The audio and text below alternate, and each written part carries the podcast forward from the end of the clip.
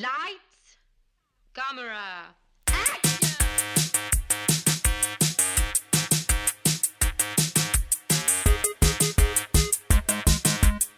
Aujourd'hui à l'émission, Eternal Sunshine of the Spotless Mind, Interstellar et Burn After Reading. Bienvenue à On Jase de film.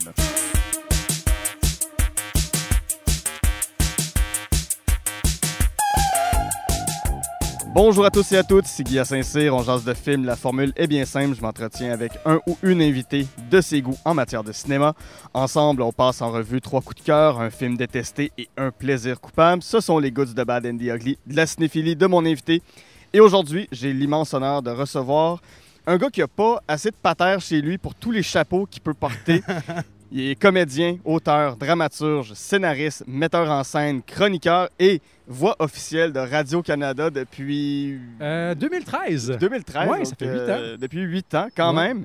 Je- vous venez d'entendre sa, sa somptueuse voix, Jean-Philippe Barry-Guerrard. Salut. Salut, vous écoutez ici Radio-Canada, première ou pas? Ou pas. Au son du thème, il sera midi, heure avancée de l'Est. Bravo. Merci. Je- je- J'écoute beaucoup Radio-Canada. Ouais. Je- Je, je sous- je- je sous-estime vraiment la- la- le, le lien émotif que les gens ont avec Radio-Can. Ouais. Euh, parce que quand j'apprends aux gens, mais là, de moins en moins, parce que là, le monde le sait, là, mais je me rappelle que, les premières fois, que, quand je dis aux gens, hey, ouais, ben, je fais ça, nan, nan, les gens venaient complètement dingues. Genre, il y a une fois, il y a une fille dans un party qui m'a suivi pour vrai toute la soirée, puis plus était saoule, plus il fallait vraiment que j'y susurre de manière cochonne à l'oreille. Voyons. Ouais, puis finalement, c'était la nouvelle blonde de quelqu'un que je connaissais. C'était un peu malaisant. Mais non, mais tout ça pour dire que c'est pas toujours sexuel. Euh, c'est- principalement pas sexuel. Mais ouais, non, les, les gens, ont- les gens écoutent beaucoup Radio Cannes, puis Ouais. euh, je pense que les accompagne. Surtout comme, tu sais, la, la radio, c'est un médium d'habitude. Fait que, tu sais, même des animateurs que tu haïs, tu finis par les aimer parce qu'ils sont là. Oui, oui, tout à fait. Oui, oui, parce que ça fait partie du quotidien. C'est. Sais, moi, j'habite, j'habite seul, j'ai, juste mon chat, donc c'est sûr qu'il y a toujours un podcast ou Radio-Canada qui Mm. joue en background pour, pour faire vivre, pour, pour- pour avoir une ambiance certaine dans, dans, dans mon 4,5, là, c'est sûr. Euh, on, on- on vient de dériver un petit peu, mais euh, bon, on te doit les, les romans Sport et divertissement en 2014, Royal en 2016, Manuel de la vie sauvage en 2018, Haute démolition en 2021. Euh, Est-ce que tu me pardonnes pour haute démolition? Euh, oui, tout à fait, tout à fait. Non, non, non, mais je t'en, je t'en- je t'en veux pas, puis on va, on va en parler par rapport euh, au film que tu as choisi. Uh-huh. Je, je l'ai lu en trois jours à peu près. À, à un certain point que dans ma lecture, je me disais Ah, OK, on est rendu à telle date. Wow! Ah, c'est bon. Ah, j'aime Il y, ça. il y a vraiment des j'étais comme Ah, cet événement-là, ben oui. c'est, c'est très précis euh, comme ouais. livre. Il y a- Le pire, c'est qu'il y a des affaires que je savais pas, mais qui finalement étaient la réalité. Fait que ça, c'est drôle aussi. Comme j'ai. les affaires que tu supposes, tu fais, ah, je vais mettre ça de même, ça a dû se passer de même. Finalement, c'est... les gens sont comme, ah ouais, t'as mis ça. Puis je suis comme, hey, je... honnêtement, je le savais pas, j'ai juste présumé que ça a dû. Ouais, puis euh, bon, ça, je- ça, ça m'a rappelé des gens, étrangement. Mm. Ça m'a rappelé quelques personnes. On, on nommera pas de nom, mais on va peut-être en reparler un petit peu aussi. Euh, sur tout.tv, on peut regarder euh, la série que tu as écrite, Faux départ. Euh, en ce moment, au théâtre, Jean Duceppe, il y a Manuel de la vie sauvage que tu as adapté au théâtre. ouais. Euh, donc, vraiment, depuis, depuis quelques années, tu es sur une énorme lancée. C'est c'est vraiment fantastique. Bravo. Ben ouais, j'aime pas beaucoup le sommeil. c'est ça mon problème. non, ben, T'a- j'ai- t'a- T'aimes pas beaucoup le sommeil ou t'aimes l'angoisse? Euh, mais je suis pas quelqu'un d'angoissé, c'est Ok. ça qui est drôle. Je suis pas, euh, je suis pas un angoissé niveau créatif, Euh, mais j'ai j'ai beaucoup d'idées. J'aime bien ce que je fais. Je suis chanceux. Le monde veut de moi. Tu sais, j'ai été vraiment chanceux. Là. Je travaille vraiment fort. Je travaille fort. Je travaille fort. Je travaille fort. Mais aussi, je suis vraiment chanceux. Puis j'ai eu la chance de faire des collaborations artistiques qui ont bien à donner avec du monde avec qui ça a bien cliqué puis qui sont bons. Fait que des fois aussi, tu sais, il y a vraiment des bons artistes des fois qui vont juste, mettons, des fois, c'est une bad luck, ça, ça passe, le courant passe pas, puis là, tu fais comme deux, des fois, tu peux perdre de deux ans à faire un projet avec quelqu'un, puis Oui. que ça- c'est pas que c'est mauvais, mais des fois, c'était- ça n'a peut-être pas donné ce que tu espérais. Moi, j'ai Mhm. vraiment, juste tu parlais de faux départ, tu sais, Marc-Claude Blouin, la réalisatrice, je, le savais pas, moi, que ça allait marcher, nous deux Ouais. ensemble, mais crime, je suis content, j'aimais ça, ça donnait un bon show, tu sais. Fait que c'est de la chance aussi. Tant mieux. Avant qu'on entre dans ta liste, je veux savoir avec quel film tu as grandi, avec quoi tu as fait ton, ton éducation cinématographique? Euh, ben, sûrement tout le monde répond à la même affaire, là, mais euh, moi, c'est beaucoup du Disney. Euh, les, comédies pour, euh, pour enfants, là, Home Alone, Mhm. c'est vraiment ma génération. Ben, on est le même âge. T'as quel âge? Moi, je suis né en 89, je vais avoir 32 Ah, dans j'ai quatre- je bientôt. suis 88, moi. Fait que, ouais, écoute, Le Roi Lion, euh, euh, tu sais, j'ai- j'essaie de voir Toy Story, tout Mhm. ça. Euh, j'ai failli mettre Toy Story dans ma liste. Ah ouais? Euh, je l'ai enlevé après parce que parce que je me suis dit qu'on verra. En tout cas, restez à l'écoute parce que je trouve que mon choix est meilleur. mais, euh, euh, mais ouais, beaucoup ça. Euh, Puis aussi, j'ai quatre sœurs. Fait que j'ai dû écouter beaucoup de films qu'on considérait comme typiquement de filles. Ouais. Fait que, un peu plus vieux, là, du, euh, du Bring It On, puis de Josie and the Pussycats, Ouais, ouais, ouais. Euh, Coyote Ugly, j'imagine, Euh, ce genre oui, de truc-là. Oh, Coyote Ugly, mon Dieu, mes sœurs savaient les chorégraphies par cœur. Puis- La mienne aussi. mon Dieu Seigneur. Euh, j'ai aussi, euh, tu sais, euh, Clueless, ces affaires-là, ça a beaucoup joué chez nous. Puis j'avais pas vraiment le contrôle du VHS, fait que je les ai subis. Euh, Cruel Intentions, ça, je dois avouer que j'aimais pas beaucoup le cinéma de mes sœurs, mais Cruel Intentions, ça, j'ai vraiment aimé ça. Mais euh, ouais, fait que ça a pris du temps avant que je puisse faire mes vrais. Honnêtement, j'ai faire mes choix cinématographiques Ouais. à moi, là, ça remonte à début de secondaire. Avant ça, c'était Disney puis les films de mes sœurs. Parce qu'en plus, j'ai quatre sœurs, mais il y en a deux plus vieilles, deux plus jeunes. Fait que j'avais beaucoup les, les plus vieilles qui choisissaient. Fait que vraiment le- le- l'enfant central. euh, Ouais, vraiment. Mais euh, à partir, j'étais vraiment chanceux parce que j'ai grandi à Plessisville. Fait que, euh, on pourrait croire que l'accès au cinéma ce serait plus difficile, mais on avait un club vidéo à Plessisville Mhm. qui avait été parti par un réfugié bosniaque. Euh, faudrait que je le retrouve pour lui demander pourquoi il est allé à Plessisville Ouais. parce que je, je sais- ça aurait pas été bon. Mais ça, c'était en même temps, c'est tranquille, c'est beau, c'est une belle place pour s'installer si tu veux fuir la guerre, j'imagine. Mais, euh, mais donc, il avait ouvert un club vidéo qui s'appelait Vidéo L. Puis euh, il y avait une grosse section cinéma de répertoire. Puis euh, j'ai vu plein d'affaires vraiment cool que j'aurais probablement pas pu voir si j'avais eu un Vidéotron euh, Mhm. au coin de la rue. euh. Ouais. Fait que ça a été, j'étais vraiment chanceux. J'ai pu voir beaucoup de cinéma de répertoire. Puis tout ça, ça m'a un peu euh, ouvert l'horizon. Grâce à ce, à ce monsieur Bosniak qu'on salue. dont je sais Félicitations. même plus le nom. Euh, rentrons donc dans ta liste avec ton premier choix, Eternal Sunshine of the Spotless Mind, qui a été réalisé en 2004 par Michel Gondry. Ça met en vedette l'exceptionnel Jim Carrey dans ce rôle-là. Ah. Il, il casse l'écran, mais par sa fragilité, Kate Winslet, Kirsten Dunst, Mark Ruffalo et Elijah Wood. Euh, je dois donner le crédit du scénario à Charlie Kaufman, fait un job exceptionnel au niveau de la scénarisation dans à peu près tout ce qu'il fait. Là, je... J'ai des réserves sur I'm Thinking of Ending Things, mais j'ai quand même aimé ça. Mais j'ai- Ouais. j'ai des réserves aussi, mais je suis content que ça puisse exister. Oui, exactement. C'est un objet tellement weird. Ouais, Ouais. exact. Ça raconte quoi, The Eternal Sunshine of the Spotless Mind, Jean-Philippe? Il existe une clinique à laquelle on peut aller effacer quelqu'un de sa mémoire. C'est une procédure très simple, ça dure une nuit. On paye un certain montant, ils viennent chez nous la nuit, euh, on laisse la porte débarrée, ils vont nous brancher sur une machine et euh, le film raconte ce procédé-là qui, euh, qui, qui est raconté de manière très poétique. C'est qu'on on- c'est raconté de manière subjective. On est à l'intérieur de la tête d'un gars qui est en train de faire effacer son ex de ses souvenirs. Puis évidemment, au départ, c'est très important, le film est raconté à l'envers. Donc on commence avec les souvenirs les plus récents, puis on finit avec le début. Et euh, ben, comme ça commence avec la fin, il est très content de se débarrasser de son ex, il efface les pires souvenirs. Puis en cours de route, le pauvre Joel, notre personnage principal, réalise que ben, finalement c'était une belle histoire d'amour, puis il veut plus, il Ouais. veut plus canceller, le- le- il veut plus euh, effacer sa- son ex de sa mémoire. Et là, il essaie de canceller le projet. Donc tout le, le film à partir de ce moment-là, c'est un jeu de chat et de souris de comment échapper à ce qu'on appelle the procedure, la, la procédure de- d'effacement de la mémoire. Euh, c'est complètement sauté au Ouais. niveau du storytelling. C'est inventif, c'est génial, c'est beau visuellement. Il y a euh, des, des effets spéciaux qui sont principalement créés visuellement. Il y a très peu de CGI, c'est beaucoup des effets visuels, des jeux de miroir, tout Ouais. ça. Donc ça rend ça encore plus. Je sais pas, il y, a- y une esthétique très particulière qui, est- qui, qui vieillit très bien. Moi, je le Mhm. réécoute à Ouais. chaque année. Puis c'est pas un film qui vieillit mal. Euh, des performances d'acteurs incroyables. Et je trouve que c'est un des films qui raconte le mieux c'est quoi une peine d'amour. Dans quel sens? Euh, que si tu vois la fin, tu- tu veux oublier ça à jamais, puis que si tu revois le début, tu voudrais que ça ait jamais terminé. tu sais.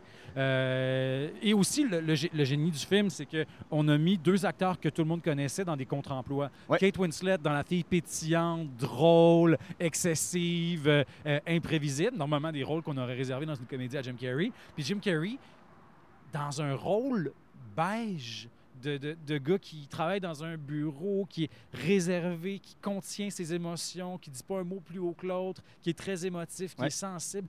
On l'avait jamais vu faire ça, à part peut-être, c'est pas le même genre de personnage, mais on, on avait vu cette sensibilité-là puis cette intensité-là dans, dans Man on the Moon, mais Oui.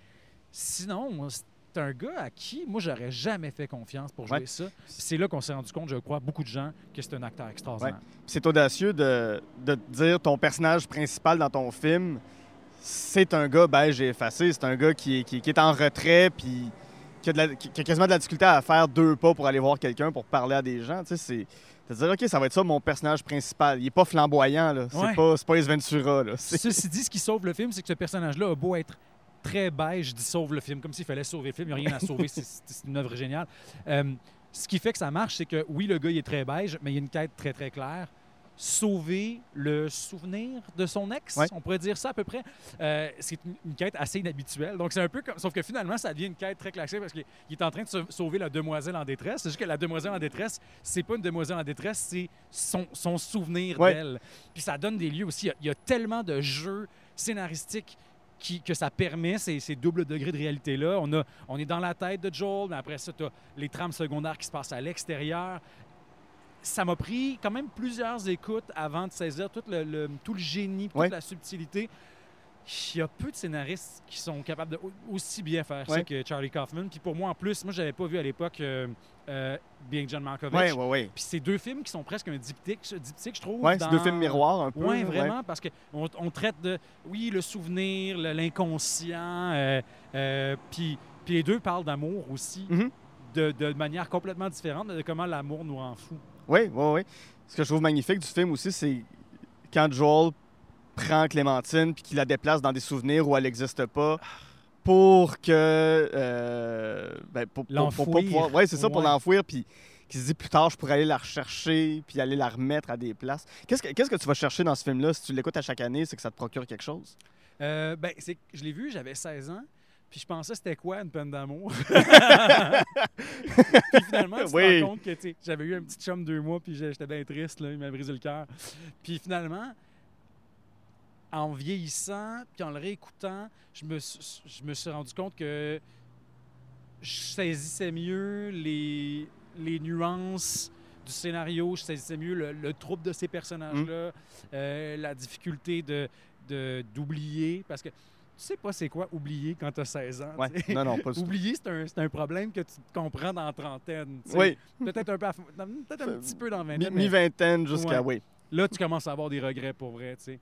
Puis euh, après ça aussi, euh, le, le- je pense que le mind game, même si j'ai vu le film mille fois, euh, disons que le- le- la complexité du scénario est un plaisir à redécouvrir à chaque fois. Euh, il y a plusieurs scènes dans le début du film qui sont très incompréhensibles parce qu'on n'a pas de contexte. Ouais. Puis finalement, tu te rends compte que le film est une courbe, euh, pas une courbe, une, une loop en, en quelque Ouais. sorte. Il y a des scènes qui reviennent. Finalement, là, tu as compris mm, qu'est-ce qui se passe, pourquoi on est là. tu sais. Euh, moi, je me rappelle, la première fois que je l'ai vu, là, je pense qu'après 20 minutes, 25 minutes, j'étais prêt à abandonner parce que je comprenais pas vers où ça s'en allait. Mhm.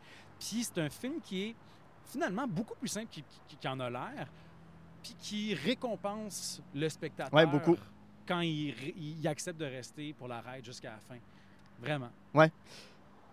Euh, As-tu déjà vécu une peine d'amour assez forte que tu aurais voulu effacer la personne de ta tête ou, en rétrospective, faut, faut pas oublier les gens, même si, même si on a eu de la peine?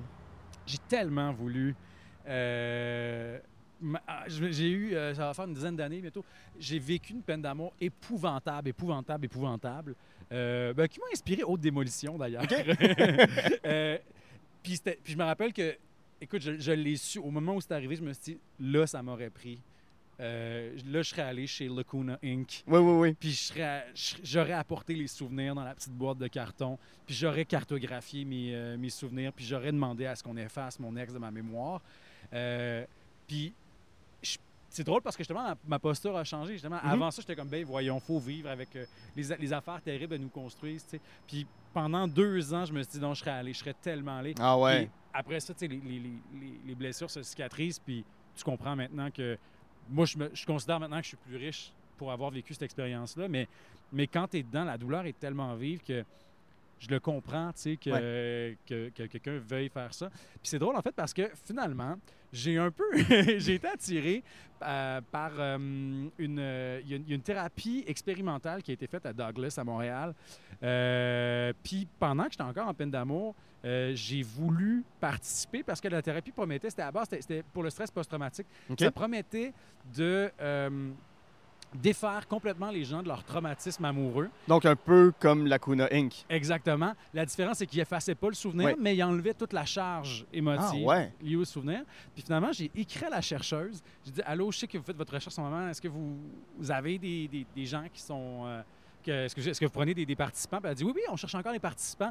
Fait que je suis allé. J'ai rencontré la, la- la- la madame, elle m'a fait faire le test. Elle a dit Écoute, tu serais, euh, tu serais admissible. Finalement, comme de malheur, euh, y a- je fais euh, les, tests, euh, les tests physiques. Elle fait Ah, mon Dieu, notre seuil minimal de, de rythme cardiaque, c'est 55.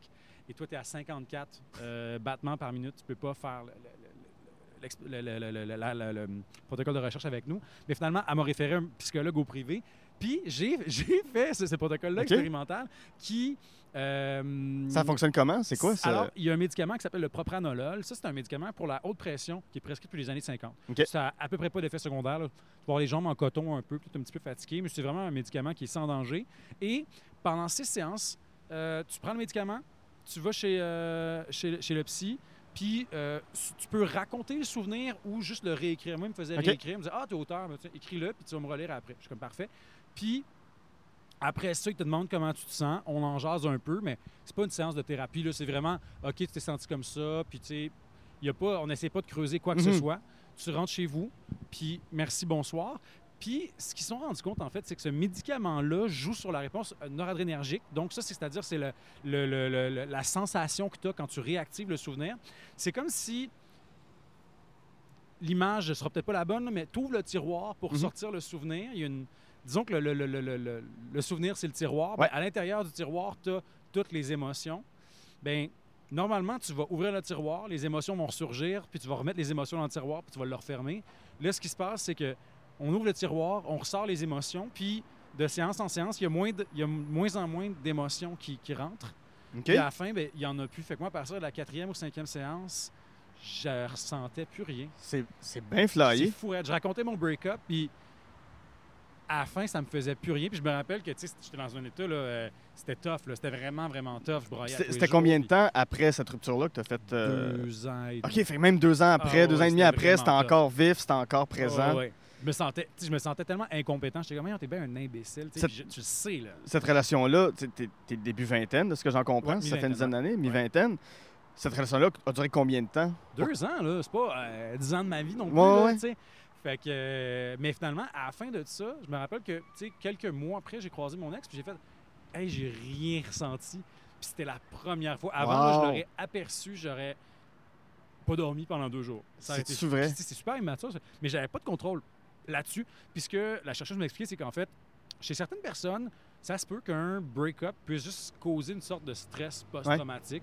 Puis ce médicament-là aide, cette thérapie-là, là, avec ce, ce médicament et, et la psychothérapie, euh, aide ça. Ils l'ont utilisé aussi pour des gens qui, qui avaient des problèmes beaucoup plus grands que le mien. là. des gens, par exemple, euh, qui, ont, euh, qui étaient présents aux attentats du Bataclan, Wow! puis, qui, souffraient de stress post-traumatique. Ça a l'air que aussi ça, ça a été très bénéfique. Des gens qui reviennent de, qui, de- qui ont du stress post-traumatique lié à un déploiement militaire.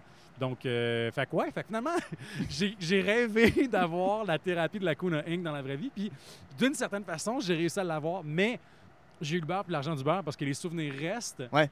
Puis, ça me permet de, je sais pas, écrire un roman là-dessus. Euh, mais la, la- la- la- disons que la charge incapacitante, elle s'en va. Ouais, ouais. Je, je- je sors un peu du film, mais parce que je suis trop curieux. Euh, c'est quoi les parties de cette relation-là qui t'ont permis d'écrire Haute Démolition? Euh, ah, je pense que c'est le sentiment d'infériorité Mhm. par rapport à quelqu'un que tu admires. Ouais. Puis le, le, le- le sentiment de ne pas être à la hauteur. OK. Donc, de ouais. Sam par rapport à Laurie. Oui, exact. Le fait que Qui sont les deux personnages principaux exact, du ouais. livre. Oui, parce que dans, dans l'histoire, pour ceux qui n'ont pas lu le roman, c'est l'histoire d'un- d'un d'un humoriste et d'une scripteuse.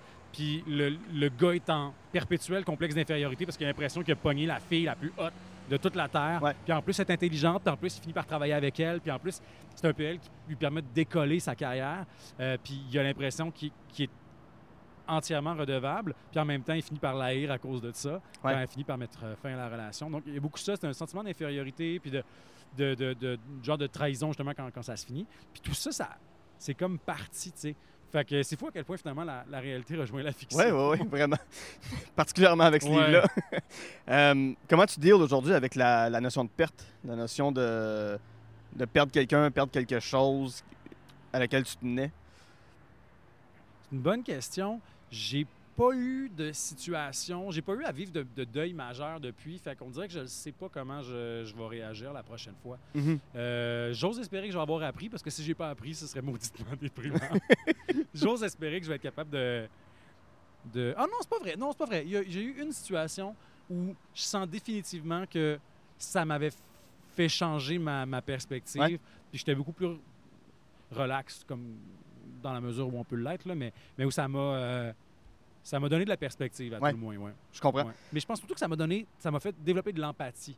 Je Hmm. pense parce que j'avais, tu sais, je pense que tu sais, mettons une, une douleur comme ça, euh, ressentir de l'empathie pour quelqu'un qui la vit quand tu l'as jamais vécu, c'est vraiment difficile. Puis Je sais qu'il y a beaucoup, tu sais, mettons, moi, j'en parlais avec mon chum qui a lu Haute Démolition, puis je pense que lui, il n'a jamais vécu de peine d'amour épouvantable, puis il me disait qu'il avait le goût de battre euh, Raph, le personnage. euh, Oui. excuse-moi, j'ai dit Sam tantôt, c'est Ah, je me sais. Mais Parce qu'il y a un autre gars qui s'appelle Ouais. Sam, puis en humour, 50% des humoristes s'appellent Sam en ce moment. Mais ouais, puis je me suis rendu compte que, ah, tu sais, peut-être que de l'extérieur, quelqu'un qui vit une peine d'amour épouvantable, si tu l'as pas vécu, euh, ça a l'air un peu con.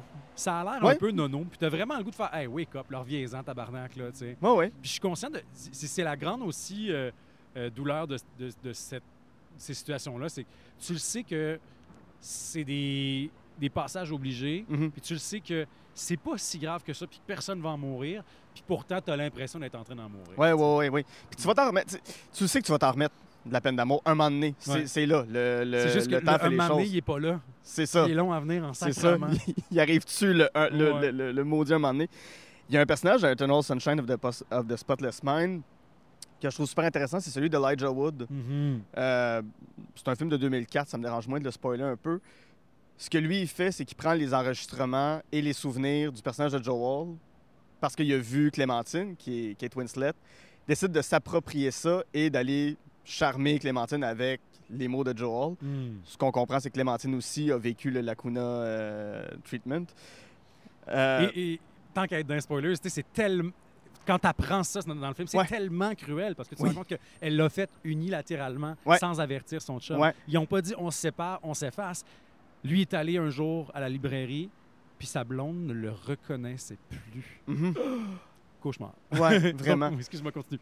Mais je veux savoir, euh, là, on, on- on présente le, le- le- le personnage de, de façon très malsaine, mais tu sais, bon, euh, en tant qu'auteur, on s'inspire de choses de la vie réelle.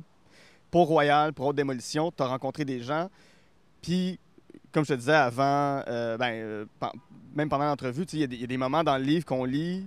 Quand on est dans le milieu de l'humour, j'imagine que tu as reçu les mêmes commentaires pour le monde des avocats avec Royal.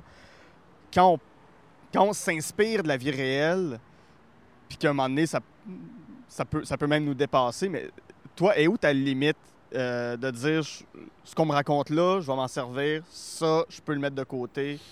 Euh,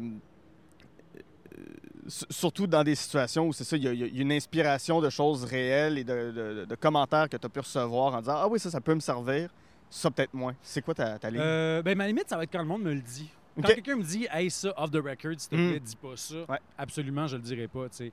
Euh, puis ce qui, ce qui m'étonne, en fait, c'est que la majorité du temps, puis moi, je m'attends beaucoup plus souvent à recevoir ce commentaire-là.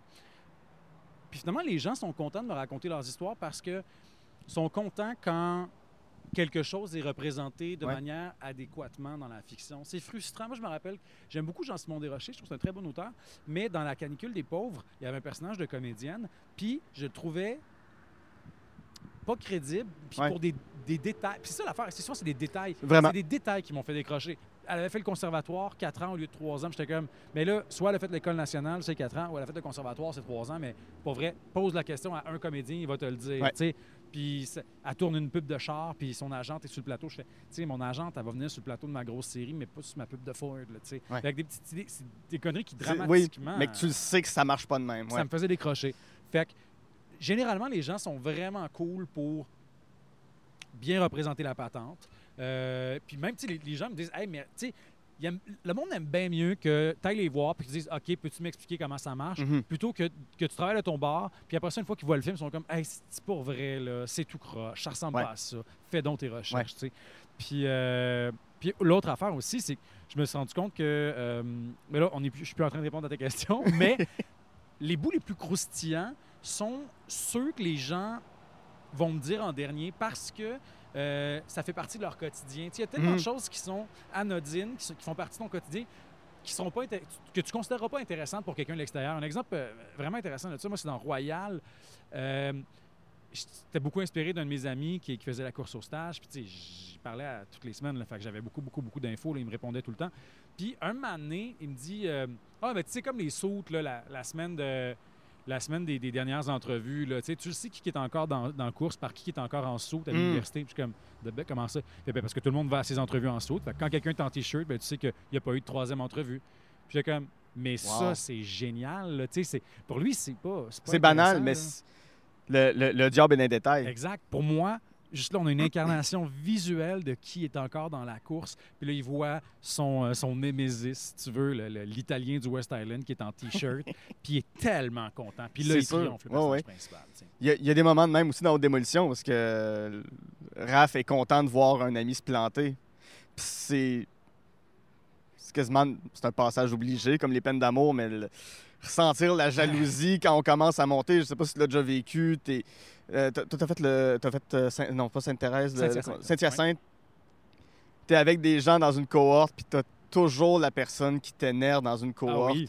Puis t'es comme, lui, j'espère qu'il va se planter. Lui, j'espère que ça marchera pas. Puis là, tu le vois qu'il sort, puis il décroche l'audition. Là. Oui. Puis c'est vilain parce que c'est. Ça t'es- sert à rien. T'es frustré contre la personne parce qu'elle te fait chier, puis après ça, tu te détestes toi-même d'être aussi vilain. Oui. C'est pas, Ouais. c'est pas des belles émotions. Puis c'est ça que je trouve formidable de, d'avoir pris du recul sur mes années d'école, c'est qu'à un moment donné, tu te rends compte que c'est- juste c'est des vagues, c'est pas des, pas des lignes droites. tu sais. C'est Une carrière artistique, c'est beaucoup plus compliqué puis émouvant que ça. Ouais. Mais, euh, mais ça m'a remis quand même, en écrivant aux démolitions, ça m'a vraiment mis dans le minding que j'avais en finissant l'école. Puis c'est pas des, des belles émotions. Tu es beaucoup dans la comparaison, même quand tu veux pas l'être. Ouais. C'est normal, hostie, parce que tu veux réussir. Ben oui, c'est Ouais. ça. Puis dans, dans une école, on te, on te fait pas nécessairement sentir comme le meilleur, mais tu es dans un cocon Ah quand oui. même. On te fait sentir que ça peut marcher, puis que on va te donner des bons commentaires, même si c'est pourri. Puis quand tu sors, tu as pas ces bons commentaires-là. Puis que là, c'est ça. Tu vois les autres autour de toi euh, qui se font signer, qui trouvent un agent, qui trouvent des contrats lucratifs, que. Hey, il a décroché un contrat en télé, comment ça se fait, comment ça se fait que moi, j'ai pas ça? Le plus grand cadeau que mes pervers. profs m'ont fait à l'école de théâtre, c'est de pas être très gentil avec moi. Puis dis ça, ils ont été, j'ai eu des profs vraiment extraordinaires. C'est pas vrai qu'ils n'ont pas été gentils, mais qu'ils ont pas, de ne pas être, euh, euh, euh, de pas trop me flatter dans le Ouais. sens du poil. Qui ont été honnêtes, peut-être? Ils ont été honnêtes avec Ouais. moi parce que c'est vrai que j'étais pas. euh, je pense pas que j'étais le meilleur acteur de ma classe, honnêtement. Puis il y a du monde meilleur que moi qui, qui ont, qui ont été plus secoués en finissant l'école parce que ils se sont rendus compte que euh, l'univers est cruel. Ouais, ben oui, oui, oui. Ouais. En terminant sur Eternal Sunshine, une scène, la scène de ce film-là qui te revient en tête quand t'en parles. Euh, je pense que c'est la fin. Je pense que c'est la fin. C'est tellement extraordinaire parce que les deux personnages reconnectent leurs souvenirs. Ils réalisent que, en, écoutant leurs archives, ils réalisent tout ce qu'ils ont effacé, puis ils se rendent compte qu'ils ont dû vivre une maudite belle histoire d'amour. Puis ils concluent aussi que s'ils recommencent, ça va mal se passer, puis ça va mal finir, puis ils vont s'haïr. Puis Joel, je me rappelle, ils sont debout dans le corridor, face à face, puis Joel fait juste répondre OK. Ouais. Qui est un genre de ben on va le faire quand même, c'est inévitable. Ouais.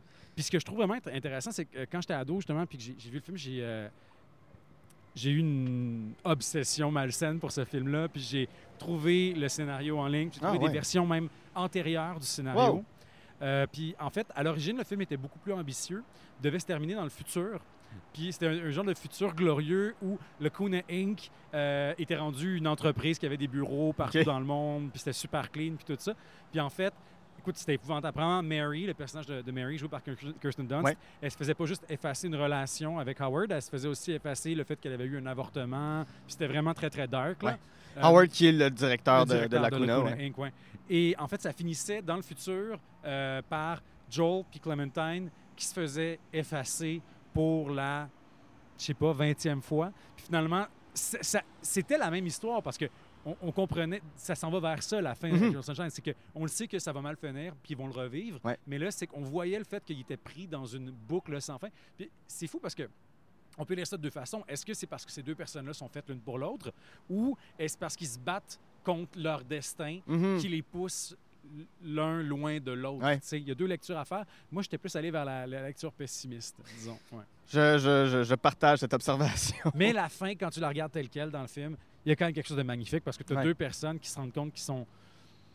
Ben, s'ils sont pas faits l'un pour l'autre, en tout cas, il y, a- y y une chimie indéniable entre eux. Ouais. Allons sur Interstellar, ton, euh, ton deuxième coup de cœur, film de Tabarouette, On va faire 2014. 4 heures avec ça. J'ai- tout mon temps. Euh, Interstellar, film de 2014, réalisé par Christopher Nolan, mettant en vedette Matthew McConaughey, Anna Hathaway, Jessica Chastain et euh, Michael Caine, qui est de- d'à peu près tous les films de Christopher Nolan. Est-ce possible de le résumer? Si ça l'est, je te mets le défi. Je te lance le défi. OK. J'aurais dû me pratiquer. On habite, euh, on, est, on est sur Terre dans le futur. On est dans le sud des États-Unis. Je pense qu'on est au Texas. Est-ce que je me trompe? Ouais, Ça- oui. ressemble, En tout cas. Euh, Texarkana, là, euh, Texas, ouais. Arkansas. Ou, euh, C'est ça, on est dans ce coin-là. Euh, Il y a euh, grosse crise écologique. Euh, Il y a presque plus de, de choses qu'on peut faire pousser. Euh, donc, euh, la famine guette. Euh, tout l'argent de recherche et développement, toutes les ressources qu'on a sur Terre sont mises à essayer de trouver une solution pour nourrir la planète. Euh, c'est de plus en plus difficile. Et d'ailleurs, une grosse portion de la population maintenant est rendue agriculteur, Ouais. euh, en pure perte parce que les gens, les gens, euh, puis on a peur aussi qu'il y ait de la, de la- la pollinisation croisée, puis que là, le, le voisin dont les cultures fonctionnent plus s'en vienne chez notre terrain, puis tout ça. Le personnage principal, joué par Matthew McConaughey, est un ancien euh, astronaute de la NASA. Euh, la NASA, pour toute fin pratique, on apprend que ça n'existe plus parce que c'était de l'argent gaspillé dans le vide, parce que l'argent, fallait le mettre dans sauver le monde sur Terre, développer l'agriculture. Et euh, finalement, euh, par euh, des entourloupettes que- qu'on ne racontera pas parce que c'est trop compliqué, mais en tout cas, il y a une chasse aux drones, puis bref. On finit par découvrir que c'est pas vrai que la NASA n'existe plus finalement. La NASA existe encore. Et euh, c'est secret, c'est un programme caché.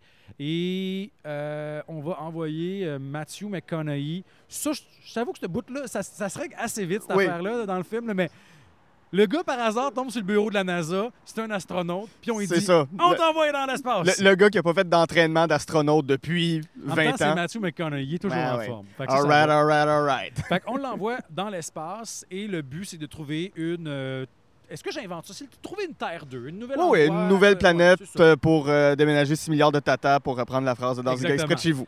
Euh, et là, à partir de là, c'est là que ça devient compliqué à résumer, mais en gros, il y aura des rebondissements. Il essaiera de trouver une Terre 2. Euh, un des principaux défis, puis c'est là le génie du film, c'est que le temps. euh, la- le passage du temps est affecté euh, par la gravité, entre autres, et plein d'autres règles physiques que je, je- je ne comprends pas, que j'ai de la misère à, à te résumer. Mais ce qui fait que son passage dans l'espace va se passer beaucoup plus rapidement pour lui que pour les gens Mhm. sur Terre. Donc, aura, euh, les, ses enfants auront la perception qu'ils ont été abandonnés par leur père. Puis lui, ben, il se retrouvera très, très, très loin dans les confins de l'univers pour essayer de revenir là d'où il vient pour au moins prouver à ses enfants qu'il n'est pas parti Ouais. en vain. Euh, donc, c'est super intéressant parce que le, le génie du film, c'est que tu mets en parallèle le, la quête de l'humanité, la quête d'exploration de l'huma- l'humanité, notre désir d'aller plus loin, puis de- de- de- de- d'explorer. Puis en même temps, l'idée aussi de l'émancipation dans la famille, de un moment donné, tes enfants deviennent grands, puis il faut que tu les laisses derrière. Euh, c'est quoi tes responsabilités comme parent? Ouais. Euh, à quel point est-ce que tu dois, comme enfant, couper le cordon? Fait il y a toute une réflexion, c'est ma lecture, sur la famille qui est mise en parallèle euh, avec l'idée de l'humanité qui quitte son berceau. Ouais. Puis là, c'est l'espace, mais on pourrait aussi, on aurait pu ramener ça euh, à, à plus petite échelle de l'exploration de la Terre il y a 500 ans. sais. ouais, vraiment. Euh, fait que, fait que c'est un film qui est réussi à. C'est de la science-fiction sur papier, Mhm. mais les aspects science-fiction, je les trouve géniaux parce qu'ils sont toujours au service du récit, Ouais. puis au service de l'émotion, puis au service de la, euh, du développement de personnages. Il n'y a pas de bébelle dans le film. Ouais, Il y c'est vrai. il y a- ah, Peut-être le Ben, robot. ouais, l'espèce de robot carré, c'est ça. Mais le pire, c'est que je finis par m'attacher à lui quand même. le robot, j'en ai pas besoin, mais le reste, tous les gadgets euh, de science-fiction sont en fait des gadgets scénaristiques. Mhm. Puis euh, il y a une scène formidable, par exemple, où les personnages descendent sur une planète, puis la gravité est beaucoup, beaucoup, beaucoup plus forte là-bas, Ouais. euh, ce qui fait que le temps se passe beaucoup plus lentement pour eux. Ouais, Finalement, il donc sur Terre, il s'est passé des années sur Terre. Exact. Dans- Quand ils remontent dans le vaisseau, leur pauvre collègue, ça fait 40 ans qu'ils attendent. Oui, ça, un peu comme dans l'Odyssée d'Homère, quand Oui. arrive sur l'île, euh, euh, avec, avec les femmes qui les Avalon. séduisent. Là. Oui. Voilà. C'est ça, il y a ce rapport-là. Qu'est-ce qui t'a marqué? Pourquoi ce film-là t'a t'a autant interpellé? Je pense que tout ce qui parle de temps, de voyage dans le temps, de. euh, ça me. Ça, me- ça me touche beaucoup parce que automatiquement, tu es en train de t'imaginer des mondes alternatifs. Mhm. si, si le temps ne se passe pas de la même façon partout, tu es automatiquement en train de, de vivre dans des mondes parallèles. Puis Ouais. tu peux te poser la question de est-ce que j'aurais pu changer les choses? Euh, puis c'est pour ça aussi que j'aime beaucoup euh, tous les, les- les films de time loop. J'en ai pas mis, mais j'aurais pu mettre Looper ou Ouais, ouais, Groundhog Day. Puis c'est pas exactement ça dans Interstellar, mais en même temps, oui, parce que Mhm. éventuellement, il y a une forme de mécanique de voyage dans le temps où le personnage revient en arrière Ouais, pour dans, essayer de corriger. dans, dans l'espèce de bibliothèque Exact. quadridimensionnelle, là, où il peut communiquer avec sa fille du passé pour l'avertir de quelque chose du futur. C'est fou raide. C'est fou raide. Cette séquence-là, parce que tu te rends compte que finalement, le gars a voyagé dans le temps, dans l'espace, mais aussi a trouvé une façon de voyager dans le temps. Puis en faisant ça, essaie de, de, de- de pallier à ses failles comme papa qui a été absent. Euh, fait que tout ça est génial. Fait que toute cette idée-là de revenir en arrière, corriger les choses. euh, Est-ce que. Est-ce que j'aurais pu faire mieux? Ouais. En même temps, c'est une question qui est stérile parce que jamais tu pourras le savoir parce que c'est un univers euh, qui n'existe pas. Dark avait vraiment bien euh, abordé la série euh, Je allemande l'ai de pas Netflix. vu, euh, Dark. C'est que c'est- super intéressant parce qu'il y, a- il y a une mécanique de voyage dans le temps qui peut rappeler Interstellar à certains égards, mais le Dark repose entièrement sur tous les paradoxes des histoires de voyage dans le temps. Mhm. Au lieu de trouver une explication, ils sont juste attardés à toutes les questions de marde que ça soulève, puis ils ont créé un univers qui n'est que paradoxe temporel. Puis ça, je trouve que c'est- le grand génie de cette série-là.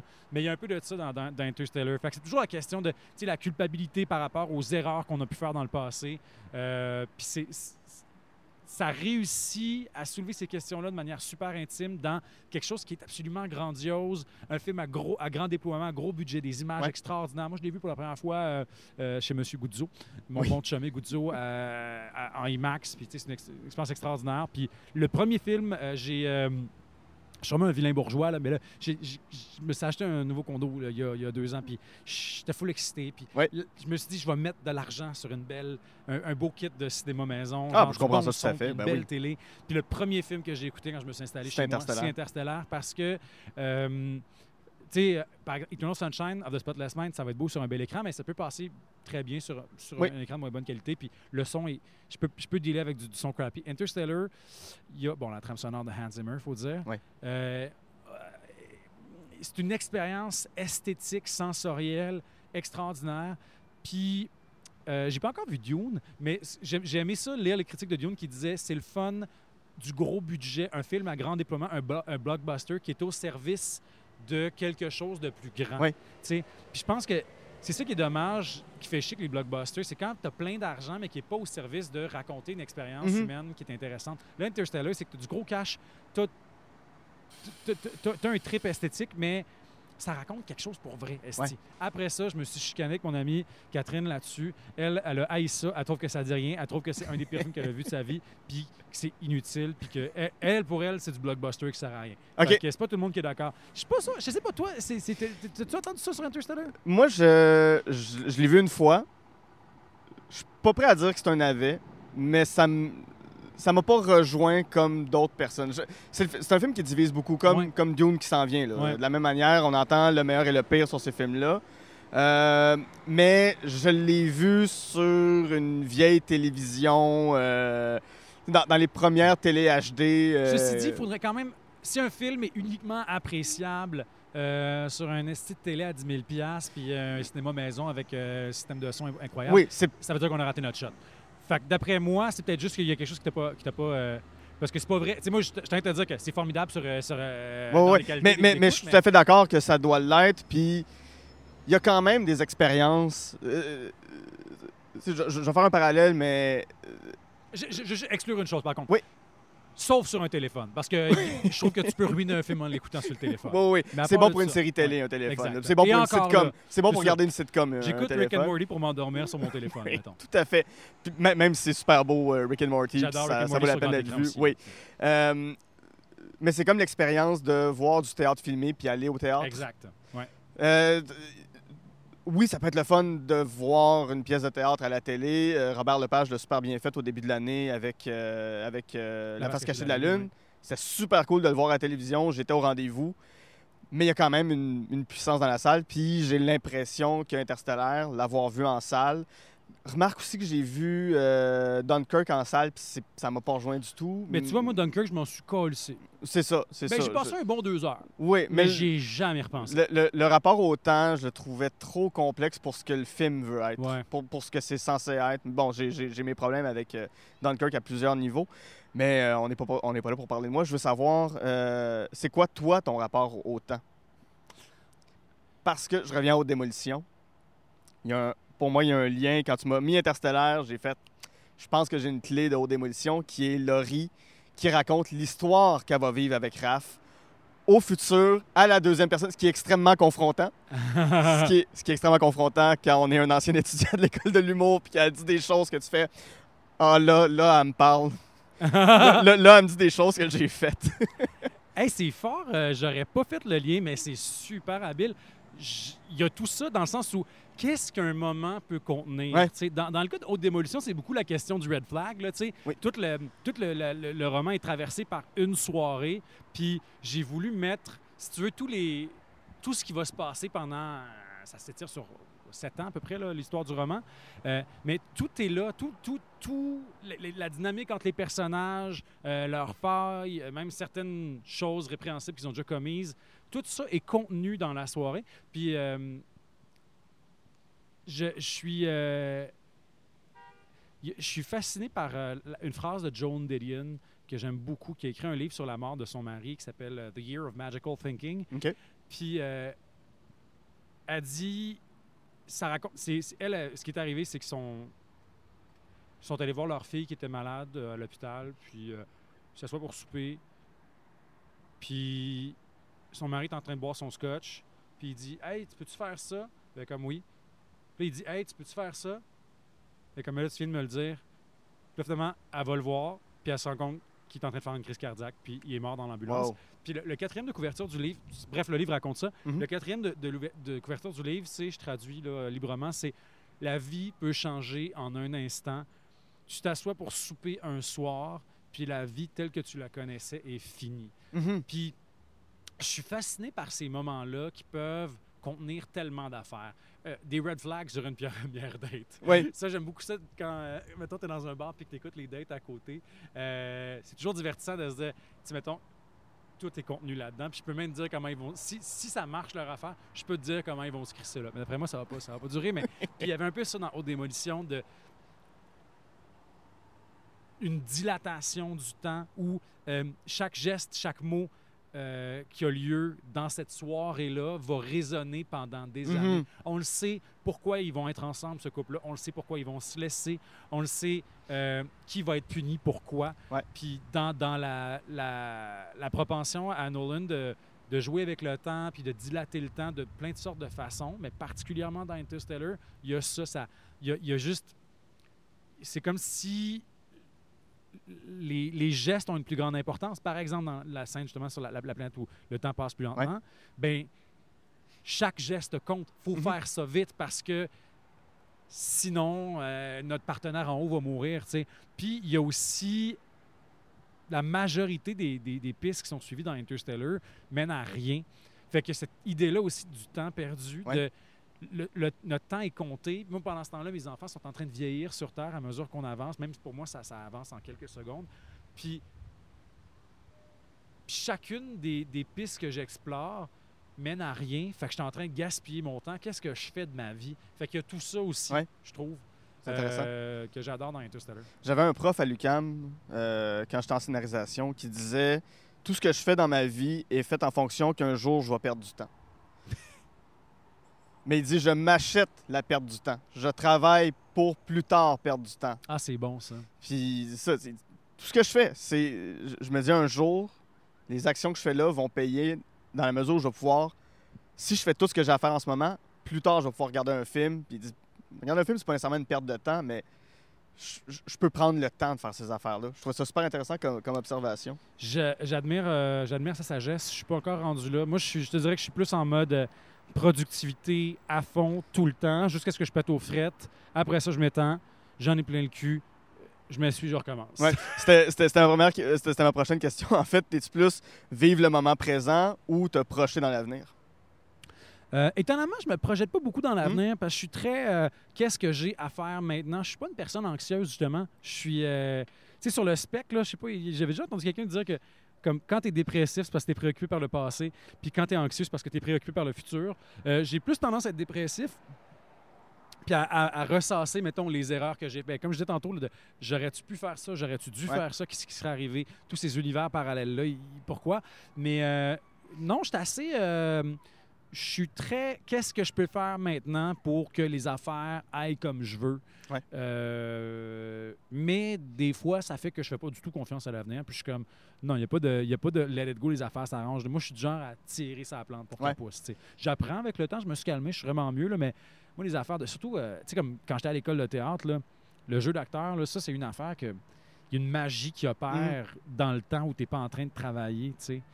Puis ça, faire confiance à ça, là. Qu'est-ce que, qu'est-ce que tu veux dire? Je, euh, je comprends pas. Il y a une magie qui part dans le temps où tu n'es pas en train de travailler. C'est-à-dire que tu as ton travail à faire, tu vas apprendre ton texte, tu vas rechercher ton personnage, tu vas lire des choses, tu vas t'exposer à des choses qui sensiblement vont t'inspirer. Tu vas aller dans la salle de répétition, tu vas placer la scène, tu vas parler avec ton partenaire de jeu. Euh, mais la scène, entre le moment où, entre la première, tu as une répétition le lundi, puis tu as une autre répétition le jeudi, euh, tu vas arriver le jeudi, puis il y a quelque chose qui va s'être déposé, puis qui va Mm. s'être placé, puis qui va être plus juste, puis meilleur. Euh, puis c'est c'est pas une chose sur laquelle tu as du contrôle, c'est le temps. Puis ça, c'est super confrontant de devoir accepter ça, surtout quand tu as 17 ans puis que tu es bien énervé puis que tu veux que les affaires aillent vite. tu sais. Je comprends. Fait que ça, j'ai eu de la misère, j'apprends tranquillement. Il y a quelque chose que tu as dit plus tôt euh, par rapport à Interstellaire, que c'est. Il y a une notion de retourner dans le temps pour corriger le futur. Puis quand on parlait d'Eternal Sunshine, c'est retourner dans le temps pour effacer Ouais. un peu, ben, pas le futur, mais pour effacer la mémoire. À choisir entre les deux. Est-ce qu'on corrige ou on efface? Euh, J'effacerais, euh, mais pas pour des raisons sages, juste parce que j'ai vu assez de films de science-fiction pour savoir que l'effet domino de changer des choses dans le passé me rendrait probablement très malheureux. et, et- et rendrait beaucoup de gens très malheureux, en fait. Oui, ben oui, on a vu euh, Back to the Future 2, on voit que, que c'est Trump qui devient le beau-père de Marty McFly. Ah mon Dieu, j'avais oublié ça. Puis euh, l'épisode des Simpsons aussi pas pire, là, quand... euh, Lequel? oh, Il y a un épisode où Homer se ramasse dans- dans- à l'époque des, dinosa- des dinosaures. Ah oui! Puis là, il écrase une fleur. Puis là, finalement, il, il- il accroche tout. Puis là, c'est le bordel. Là, je me rappelle plus c'est quoi la suite, mais je me rappelle juste que, évidemment, c'est Homer, fait que tout fuck. Ben oui, c'est ça. Tu rêves-tu un jour d'écrire de la science-fiction? C'est quelque chose. un- Peut-être pas. Tu sais, c'est- extrêmement poussé. Et boy, je pourrais pas faire ça, ouais. Mais- pas interstellaire. Mais c'est-tu quelque chose qui t'attire? Ce univers, je t'avais entendu au podcast de Thomas Levac dire que tu avais été un gros gamer plus jeune. C'est-tu des univers qui, qui t'interpellent? euh, les univers de science-fiction, le- le- l'au-delà, l'espace? euh, Ouais, euh, beaucoup dans, le- dans une perspective, je dirais plus Black Mirror. Mm. Parce que le- la vraie science-fiction pure demande un, un travail que je suis peut-être trop paresseux pour accomplir, de, Ouais. de world building, de, de, de- de créer des règles. Puis aussi, j'aime beaucoup, j'aime beaucoup mon monde, j'aime beaucoup mon univers. Euh, j'aime construire à partir de ce qui m'entoure. Euh, mais Charlie Brooker, avec, avec Black Mirror, a fait quelque chose de génial où il- il, a juste décidé de prendre un élément de la réalité puis de l'exagérer, puis de taper le clou de manière très, très, très précise à chaque épisode. Euh, puis ça, c'est quelque chose que j'aime beaucoup. J'ai écrit une pièce, en fait, qui serait classable comme de la science-fiction, qui était fortement euh, influencée par euh, Eternal Sunshine of the Spotless Mind, Mhm. qui s'appelait La singularité est proche. Ça, j'ai emprunté le titre à Ray Kurzweil, qui est un genre de philosophe futuriste. Puis euh, ça posait... Ça ressemblait beaucoup à l'épisode de San Junipero de Black Mirror, Oui. où euh, quand on meurt, on peut euh, vivre dans un genre de monde numérique. Moi, j'allais. Puis aussi un petit peu à l'épisode Be Back Soon où euh, on peut créer une copie euh, de, de quelqu'un qui est décédé, Ouais. qui ça même ressemble un peu à Manuel de la vie sauvage. Euh, alors, donc, la, la singularité proche, c'est que on vit dans un monde euh, 200 ans dans le futur où quand tu meurs, tu te transfères sur un nouveau corps, puis tout va bien, puis euh, tu vis dans le meilleur des mondes, puis euh, euh, tout le monde est jeune et beau et éternellement parfait, parce qu'en plus, quand tu te fais un nouveau corps, bien évidemment, tu vas prendre ton corps de 22 ans, puis tout ça. Ouais. Le seul effet, c'est que les gens sont un petit peu nostalgiques, sont un peu restés avec leur... Fait que moi, moi j'a- j'avais comme déterminé que ça se passait à peu près dans les années 2020. Fait que les gens étaient un peu, un peu stickés dans l'esthétique des années 2000. Ah, ben, on est là. Exact. Puis, euh, puis dans, le- dans- dans l'histoire de la pièce, en fait, ce qui se passait, c'est qu'un personnage se rendait compte que c'était pas réellement un transfert de conscience, c'était juste une copie. Euh, puis ça, c'était un genre de, de- de paradoxe que Rick Kurzweil avait exploré euh, dans son essai La singularité proche, où il disait si on, peut copier notre conscience, mettons qu'on Ouais. réussit à l'extraire de notre cerveau, est-ce que c'est encore nous ou tu sais, ton fichier .docx là, sur ton MacBook, Ouais. là, si tu le copies, si tu le même, s'il y avait une conscience, est-ce que ce serait une extension de sa conscience ou ce serait juste deux personnes différentes qui ont une conscience très semblable? Fait euh, dans, le cas de l'histoire, ben, c'est quelqu'un qui essayait de saboter son propre transfert, qui voulait accéder à la mortalité parce que finalement, la, elle se sentait prise dans un genre de, de, de- de roue sans fin, de perte de sens. Fait que je me questionnais sur est-ce que c'est possible d'avoir un sens à ta vie si tu n'as pas de mort? Finalement? ouais, ouais. Donc, c'est une gros- grosse, grosse parenthèse pour raconter ça. Fait que oui, j'ai vraiment aimé ça. C'était dans le cadre d'une pièce, fait que c'était très poétique. C'était pas. euh, euh, dans le cadre d'un roman, je sais pas comment je ferais ça, mais j'aimerais bien Mhm. ça. Ceci dit, on avait. euh, il y a un scénario qui a été écrit, écrit à partir de ça. On l'a adapté au cinéma avec Pierre-Marc Drouin. Ça n'a jamais eu de suite, mais ça donnait un scénario qui était bien intéressant. Fait que, réponse à ta question, oui, mais euh, disons que ça va être de la science-fiction light à Ouais. saveur sociale. Plus émotionnel. Ouais. Her, euh, Ouais, Charlie ouais, ouais. Brooker, Black Mirror, tout ça, ouais. Excellent. On, on quitte le monde de la science-fiction, euh, autant celui d'Interstellaire et d'Eternal Sunshine of the Spotless Mind pour aller sur le plancher des vaches à Washington. Hey, hein? Ça, c'est autre chose! On reste avec des gens qui, qui se jouent dans la tête pas mal, Ouais. qui, qui sont capables de contrôler un peu le monde. Ben, contrôler. Ils sont en perte de leur contrôle plus que d'autres choses. Burn After Reading de 2008, réalisé par les grandioses Joel et Ethan Cohen. Le, le- le casting de ce film-là a pas de sens. Ça n'a aucun sens. Brad Pitt, George Clooney, Tilda Swinton, Francis McDormand, John Malkovich, Richard Jenkins, J.K. Simmons. Puis la liste continue, là. Puis c'est juste des bonnes performances de gens qui travaillent à contre-courant de ce qu'ils font d'habitude. Euh, même question que je te pose depuis le début, raconte-moi euh, Burn After Reading. Hey, J'ai eu de la misère à te résumer Interstellar. Comment tu résumes ça, ce film-là? Ça me prenait un film des frères Coen, là, juste Ouais. avant de commencer le, le- le résumé, puis j'ai vraiment hésité. Ça aurait pu être pratiquement n'importe quel film des frères Coen parce que j'étais un grand, grand, Ouais. grand, grand fan. là. Ils sont- Quand j'étais à. Montréal, j'habitais à côté de la boîte noire. Mm. Puis moi, mon trip, c'était euh, voir toute la filmographie de- de- d'un réalisateur. Puis je sais pas pourquoi, mais le premier avec lequel j'ai commencé, c'était les frères Coen parce que je les Ouais. connaissais pas. Tout le monde me dit que c'était vraiment important. Fait que je les ai écoutés dans l'ordre. Puis euh, je pense que c'est quand Burn After Reading venait de sortir. Fait que j'ai fini avec Burn After Reading. Ça m'a vraiment laissé une impression. Wow. Mais aussi juste parce que je trouve que c'est un film qui est, sous- il est sous-estimé, Ouais. il est Il, sous-apprécié. il vient tout de suite après euh, No Country for Old Man, qui était considéré comme leur grand Qui film sérieux, génial, qui- mais qui pour moi, j'en ai déjà parlé avec d'autres invités, mais qui pour moi est une comédie. euh, euh, Mais no, Country for, No Country for Old Man. Il y a quelque chose de Burn After Reading. Oui, c'est ça. c'est- un théâtre d'été. là. C'est- juste un hostie de long quiproquo. Oui. Tu penses que c'était ça, puis c'était pas ça. C'est ça. C'est ça. C'était pas ça que c'était. Euh, Mais donc, OK, je te ouais, le résume. Vas-y. un gars retraité de la CIA veut écrire ses mémoires. Il est, il est en crise d'avoir perdu sa job. Fait que là, il veut écrire un genre de mémoire où il va, il va, il va montrer à quel point la CIA s'est rendu de la merde, puis que les gens sont rendus loin de leurs idéaux, puis tout ça.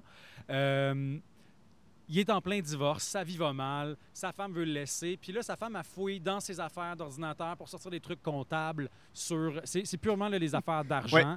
Elle copie son, son, son document sur un, un CD, perd le CD au gym, et là, ça tombe dans les mains de deux employés de gym un peu nono Brad Pitt et Francis McDormand. le meilleur duo le plus improbable au monde. Eux décident d'aller euh, vendre ça aux Russes pour se faire un coup d'argent. Et là, entre tout ça, un autre employé euh, qui, lui, travaille pour le, S- le FBI, si je ne me ouais, trompe pas. George Ouais, Clooney, euh, qui euh, est mêlé à tout ça. euh, et, et ce n'est que méprise par-dessus méprise par-dessus méprise. À partir de ça, à partir de là, c'est c'est plutôt important ce qui arrive. Ce qui arrive, c'est juste que c'est des erreurs sur la personne, suivi d'erreurs sur la personne, et tout le monde devient ultra paranoïaque Ouais. Pour absolument rien. Euh, moi, il y a une lecture sociale que je fais de ce film-là que j'aime bien, qui est sûrement pas voulu de la part des, des frères Cohen, mais c'est un film qui, est, euh, qui a été présenté en 2008. Euh, tu sais, on est encore un peu dans les États-Unis post-2001. Ouais. Tu sais, il y a eu le C'est- la fin de l'ère Bush, c'est presque à l'ère. Obama. Il y, a eu le, il y a eu le Patriot Act qui a permis euh, au gouvernement de, de fouiller, là, mais de manière électronique, Mhm. mais à un degré Ouais. là, jamais Avec la vu. NSA. là, ouais. Ouais, euh, dans, dans l'histoire de la, de la démocratie. Puis c'est comme si on a assisté à une montée de la paranoïa, ben, dans ce cas-là, raciste, islamophobe, mais qui s'est étendue à toute l'Amérique. Ouais. Les gens se sont mis vraiment à paranoïer sur leur prochain. Puis euh, moi, je je vois, je pense vraiment, ça, c'est vraiment une lecture personnelle, je pense pas que c'est voulu, là, mais je vois beaucoup de ça dans ce film-là, de comment la paranoïa peut nous rendre fous, Mhm. comment la paranoïa peut nous pousser à prendre de mauvaises décisions, comment euh, penser que tout le monde est out to get you, ça peut te pousser à faire des décisions qui sont euh, mauvaises pour les gens autour de toi et mauvaises pour toi-même. Et, et comment aussi, des fois, les politiciens euh, ou tout le monde dans la vie de tous les jours peut réussir à faire une vraie hostie de tempête avec une tempête dans un Oui. verre d'eau? Parce que ce film-là, là, il pourrait tellement rien se passer. Ça pourrait être un 5 à 7 Mais- puis un divorce, puis ça serait fini. Mais là, il y a des morts, il y a, des, il y a, il y a- il y a la- le FBI, il y a la Tout le film pourrait se résumer à parlez-vous. Parlez-vous, guys. Parlez-vous. Parce que ce que vous pensez, vous vous, vous, vous créez des illusions, là. Mais, tu sais, un, un- un des. Ben, sont, sont, sont, sont tous plus épouvantables les uns que les autres, mais les personnages de Brad Pitt, Francis McDormand, surtout Brad Pitt, ils, ils sont persuadés que, justement, le, le, le CD avec les mémoires de John Malkovich, ça vaut de l'or, puis c'est des informations contre le gouvernement, puis qu'ils vont pouvoir faire de l'argent avec ça. Non, c'est toutes des affaires qui sont publiques. On s'en calisse. C'est des C'est imbéciles. ça, puis mais, mais, mais, mais ils deviennent. Ils tombent dans une théorie du complot hallucinante. C'est là. Eux autres, ils, pe- ils pensent qu'ils ont découvert le Watergate. Là. Ils- Ouais. Ils, pensent Puis- qu'ils sont là. C'est drôle, là, ça fait une couple d'années que je l'ai pas écouté. J'ai peut-être trois ans. Ça, j'ai une couple d'années. dans- c'est comme- Ça aussi, c'est un film que je réécoute régulièrement. Puis que j'aime faire découvrir à des gens parce que les gens, ils pensent pas parce que c'est pas No Country for Old Men. Puis tout le monde à qui je le fais écouter, je suis tout le temps content. Ils sont tout le temps comme, hey, c'est donc bien un bon film parce que c'est efficace. Il y a pas une scène en trop. Ça Non. va vite. Il y a beaucoup de personnages, mais ils ont tous leur place. Mais euh, ce qui est cool aussi, c'est que euh, il y a tu dis que No, no Country for Old Men, c'est une comédie, mais il y a beaucoup de drame dans ce film-là. Même c'est une grosse comédie, tu as des personnages, tu sais, qui sont... Il y, a, il y a de la trahison constante, il y a des histoires de... Tu sais, le, le personnage de, de John- John Malkovich est, est un idéaliste déçu Mhm. qui est à- vers la fin de sa vie, puis il se rend compte qu'il a, il a voué sa vie à une cause, puis il reste plus rien. Ouais. Avec laquelle il femme croit plus, ouais, c'est ça. Il- ouais, c'est ça. Puis il, il y a des problèmes d'alcool, il est vieillissant. On le voit faire son fitness. Puis, puis ça, c'est tellement une scène qui est anodine, mais pour moi, ça, ça me raconte à quel point il est- ce gars-là, c'est un vieux bonhomme qui essaie de, qui est en train de devenir une épave, mais qui essaie de se conserver. Tu sais, sa femme va le laisser, puis il ne sait pas encore, mais il s'en doute. C'est super triste. Francis McDormand, je trouve, qui est vraiment l'assise, l'assise émotionnelle du Mhm. film. C'est une femme qui est une super belle femme, mais qui se trouve laide. Ouais. Elle se trouve fonci- foncièrement laide, puis elle a l'impression que elle- si elle a les chirurgies esthétiques qu'elle convoite, euh, tout va aller bien. Puis c'est génial parce que ça, c'est un, un beau, un beau décalage ironique où tu as un personnage qui a une quête très, très, très, très claire. Elle, elle veut de l'argent. Ouais. Pourquoi est-ce qu'on veut, elle veut de l'argent? Pour avoir sa chirurgie esthétique? Exact. Et elle sera prête à faire bien des affaires, dont vendre des secrets d'État supposés aux Russes pour payer son lifting de cul. Ce qui serait de la haute trahison, là. Tu sais, ça aurait Tu passerais devant un tribunal pour faire ça. Mais finalement, plot twist, elle a ce qu'elle veut à la fin du film. Oui, puis on, on- on peut on pas la dire paye, comment. elle ferme sa gueule, puis elle va avoir son lifting. C'est ça. Il y a, il y a- il y a la plus belle scène de, de- de Brad Pitt. qui- Il y, a- il y a le, il y a le meilleur gros plan sur Brad Pitt dans ce film-là de l'histoire du cinéma. Je peux pas dire c'est quoi pour ceux qui l'ont pas pas, dire vu, le punch, mais mais c'est c'est le meilleur gros plan sur Brad Pitt. c'est qu'eux autres, ils, ont- ils sont vraiment permis. Puis je pense que vu que c'était les frères Cohen, puis qu'ils venaient de faire euh, No Country for Old Men, je pense qu'ils ont, ils ont réussi à convaincre beaucoup de gens parce qu'ils ont, ont mis des, des grands acteurs Ouais. dans, dans des rôles tout à fait des contre-emplois, puis même des fois, ils ont fait des choses que tu fais pas. Tu fais pas ça à Brad Pitt. Non, non, non. Tu fais pas ça. Euh, tu Il y, il y il y a une scène où George Clooney est, est- est juste dehors puis il se met à pleurer un peu comme un bébé puis il Ah chigne. oui. C'est juste des. Euh, euh. C'est George. Clooney qui fait ça. là. Le gars annonce du café. Il est beau comme un dieu, puis tu le vois c'est une épave en plein milieu de la rue. Puis Tilda Swinton, qui est tranchante Ah ouais, méchante là-dedans, Elle puis- est là, géniale. Fait que c'est un film très feel-good parce qu'il y a aussi beaucoup de cruauté. Ouais. C'est très, très cathartique de voir ça. C'est gratuit, c'est cruel, c'est drôle. Puis pourtant, les personnages, malgré tout, puis on vient à ça, l'assise émotionnelle. Les Ouais. personnages sont, euh, sont, sont vrais, puis ils ont une transformation. Puis c'est la preuve pour moi aussi que euh, la quête, elle peut être conne dans Ouais. un film. Mais tant qu'il y a une quête, puis que le personnage y a veut, là, Ouais. Puis il faut que le personnage y croit à sa quête. Tout le monde a des quêtes qui vont à l'opposé l'un l'autre. euh, euh, c'est euh, c'est George Clooney, justement, que lui, il arrête pas de tromper sa femme. Ouais. mais il vire paranoïaque en trompant sa femme parce que si elle le découvre, si elle l'apprend, puis si mes informations sont compromises, puis revers ironique, sa, sa femme le trompe. sa femme le trompe et le laisse, puis il est complètement démoli. Mais c'est lui qui la trompe à tour de bras depuis le début. Oh oui, c'est ça. Fait qu'il est juste, c'est tellement hot. Puis moi, tu sais, je veux dire, en plus, à l'âge où je l'ai vu la première fois, tous les, les- les- enjeux de euh, personnes un peu plus âgées qui ont des problèmes de couple puis des, des affaires de divorce, je m'en calisse. Mais la mécanique du film est tellement efficace que tu fais juste embarquer. C'est un roller coaster. Je pense pas très long non plus, c'est 1h40. C'est un roller coaster, ce film-là. Ouais, ouais. Puis je rêve d'écrire. La comédie, ça me fait peur parce que ça demande tellement de bonnes mécaniques. Mais il y a quand même un certain humour dans ce que tu écris. Puis c'est. Je trouve que tu as déjà la touche plus croustillante, d'aller jouer dans ce qui fait mal, d'aller jouer dans, dans, dans, dans les gros travers des gens. J'ai l'impression que tu pourrais arriver à ça. Sais, si tu veux vraiment aller vers, vers l'humour, mais il y, y en a quand même, tu sais, dans, dans, Haute Démolition. il- Oui, il y en a. C'est pas juste parce que c'est un monde d'humoristes, mais y a- un y a- jour, j'aimerais ça comme, euh, euh, y aller dans, comme une comédie efficace, Ouais, méchante. Je comprends. Euh, pas juste, mettons, quelque chose de, de- de dramatique avec des moments où on rit, mais vraiment une vraie comédie qui est une comédie du, du début à la fin, puis qui n'est pas moins noble pour autant. Pour Ah moi, ouais. Burn After Reading, c'est une comédie très noble, Mhm. qui, qui mérite, euh, qui mérite complètement le- le- le- d'être considéré comme un grand film parmi tous les, les autres grands films des frères Cohen. Euh, tu me diras si je me trompe, mais depuis le début, on, on- on parle, ben, dans, dans ton œuvre, dans Burn After Reading, c'est des personnes qui aspirent beaucoup à des grandes choses. C'est des personnes qui se voient grandes et qui se transposent beaucoup, qui sont beaucoup dans le, dans le pareil. De quoi j'ai de l'air pour arriver à quelque chose? Mhm. Qu'est-ce qui te fascine avec ces personnes-là?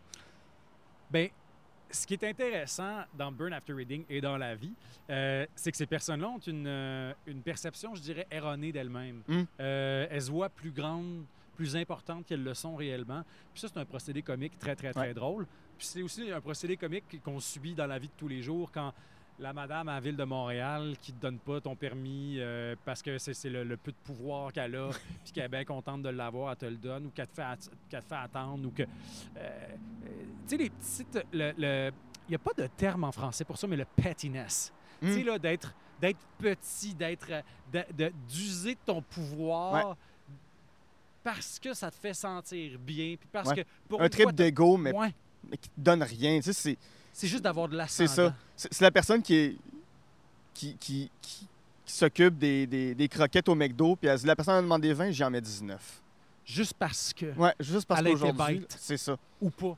Ouais, Même ouais, pas. c'est ça. Des fois, non, c'est juste, j'y mettrai pas ces 20 croquettes. Fait que ça, c'est toujours. euh, ça me fait toujours rire. Puis, euh, c'est c'est comme des sketchs gratuits qu'on nous offre Ouais. de- dans la vie, ces, ces gens-là. J'aime beaucoup ça.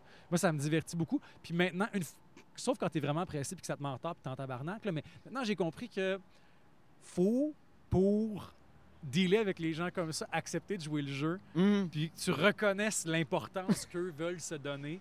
Puis ça, ça, ça- ça crée un tout, un tout autre jeu que je trouve très divertissant. OK. Comme quoi? Qu'est-ce que tu fais? Euh, ben, tu sais, mettons, quelqu'un a une situation, là, euh, ah, mais c'est parce que là, vous comprenez que là, il faudrait euh, appeler là, puis là, euh, puis que tu fasses, ah, OK, je comprends qu'il faudrait appeler là. Est-ce que je peux vous aider? Est-ce que vous voulez que j'appelle le supérieur pour qu'on fasse ça? Fait, ben, je le sais pas, il faudrait voir s'il n'est pas en lunch. Ah, c'est vrai qu'il pourrait être en lunch. Vou- Voulez-vous qu'on aille le voir ensemble? On va aller vérifier comme. Ah ben, j'avoue, on pourrait bien. Puis tu fais juste comme. C'est comme si les gens. C'est comme si tu une personne qui est dans un délire psychotique, puis tu fais. Je vais pas essayer de. Je vais, je vais dire oui. Ouais. Oui et. On est dans une impro. Oui et. Parfait. Donc, ça va être compliqué. Parfait, ça va être compliqué. Comment est-ce qu'on peut rendre plus simple? OK, il faudrait le joindre. Parfait. On va aller le joindre ensemble et on va lui parler. Puis, un moment donné, c'est que tu- J'ai l'impression aussi que des fois, des gens comme ça vont chercher une opposition. Puis quand tu n'offres aucune opposition, puis tu fais juste embarquer dans le délire, ben tu leur enlèves leur, leur, leur seul pouvoir. Ouais, ouais. As-tu déjà été dans cette position-là d'avoir du pouvoir ou de, de t'octroyer un pouvoir ou de te, de te voir? puis- Est-ce qu'il en est venu une leçon d'humilité au final? Euh, je pense que non. Je pense que ça m'est jamais arrivé. Ou si ça m'est arrivé, je m'en suis pas rendu compte puis j'ai honte. Ça serait mé- vraiment méprisable. Mais euh, absolument, j'ai pas de misère à admettre mes travers. Fait Mhm. que euh, je le dirais. Mais j'ai rarement été dans des positions de pouvoir. Ouais. Je suis beaucoup le gars. euh, j'ai plus souvent dépendu de la, de la bonté de bureaucrate ou de boss que, que l'inverse. Ouais. On, on parlait de paranoïa tantôt. Euh, Il y, il y a entre autres dans, ton livre des personnages sans, virer dans la paranoïa, mais qui virent dans les, remords. T'as-tu déjà vécu une forme de paranoïa par rapport à quelque chose? Je, je sais pas quand on commence à être exposé publiquement, puis qu'on parle de nous, puis qu'on sait que de plus en plus de gens parlent de nous un peu partout, ça vient, ça peut venir avec son lot de critiques, son lot de, de- de jalousie, son lot de, toutes sortes d'affaires. Euh, As-tu une partie de toi qui a déjà ressenti? Je, trouve que le terme paranoïa est peut-être un peu fort, mais euh, une an- si tu as dit que tu n'es pas quelqu'un d'anxieux, d'angoissé, mais c'est quelque chose que tu as déjà vé- vécu de faire. Qu'est-ce que les gens disent de moi en ce moment?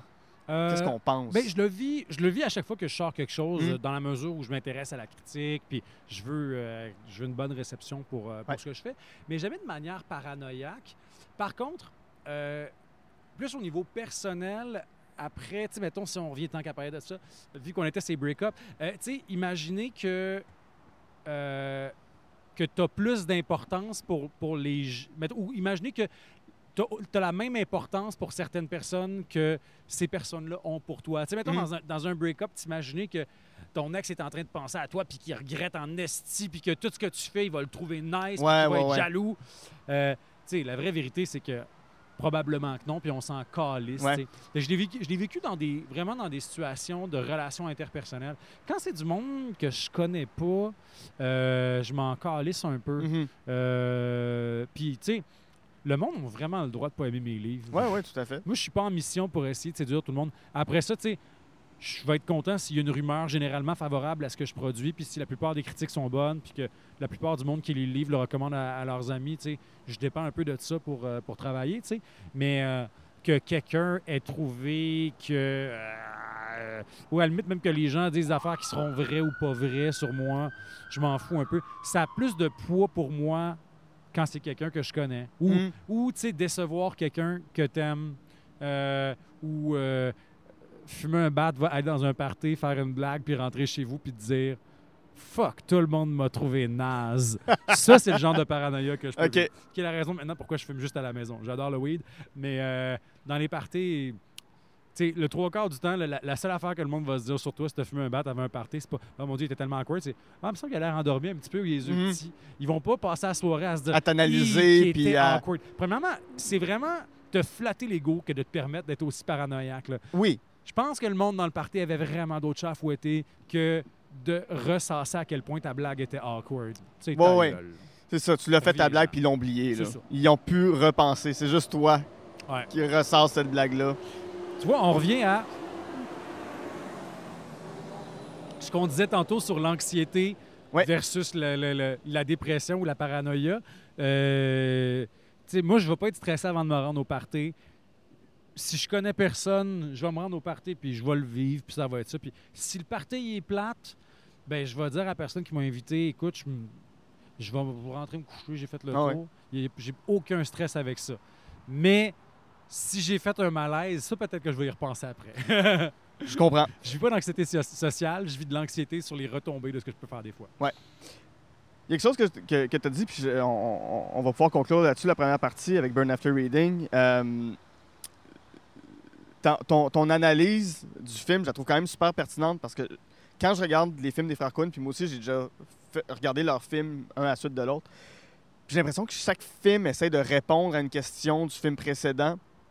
Puis No Country for All Men, ça reste un film où c'est un gars qui se reconnaît plus dans le monde où est-ce qu'il vit qui est, joué par Tommy Lee Jones, qui fait on, on- est rendu où dans le monde c'est quoi cette ère-là dans laquelle on entre? Puis Burn After Reading se, se passe plusieurs années plus tard, se passe une vingtaine d'années plus tard.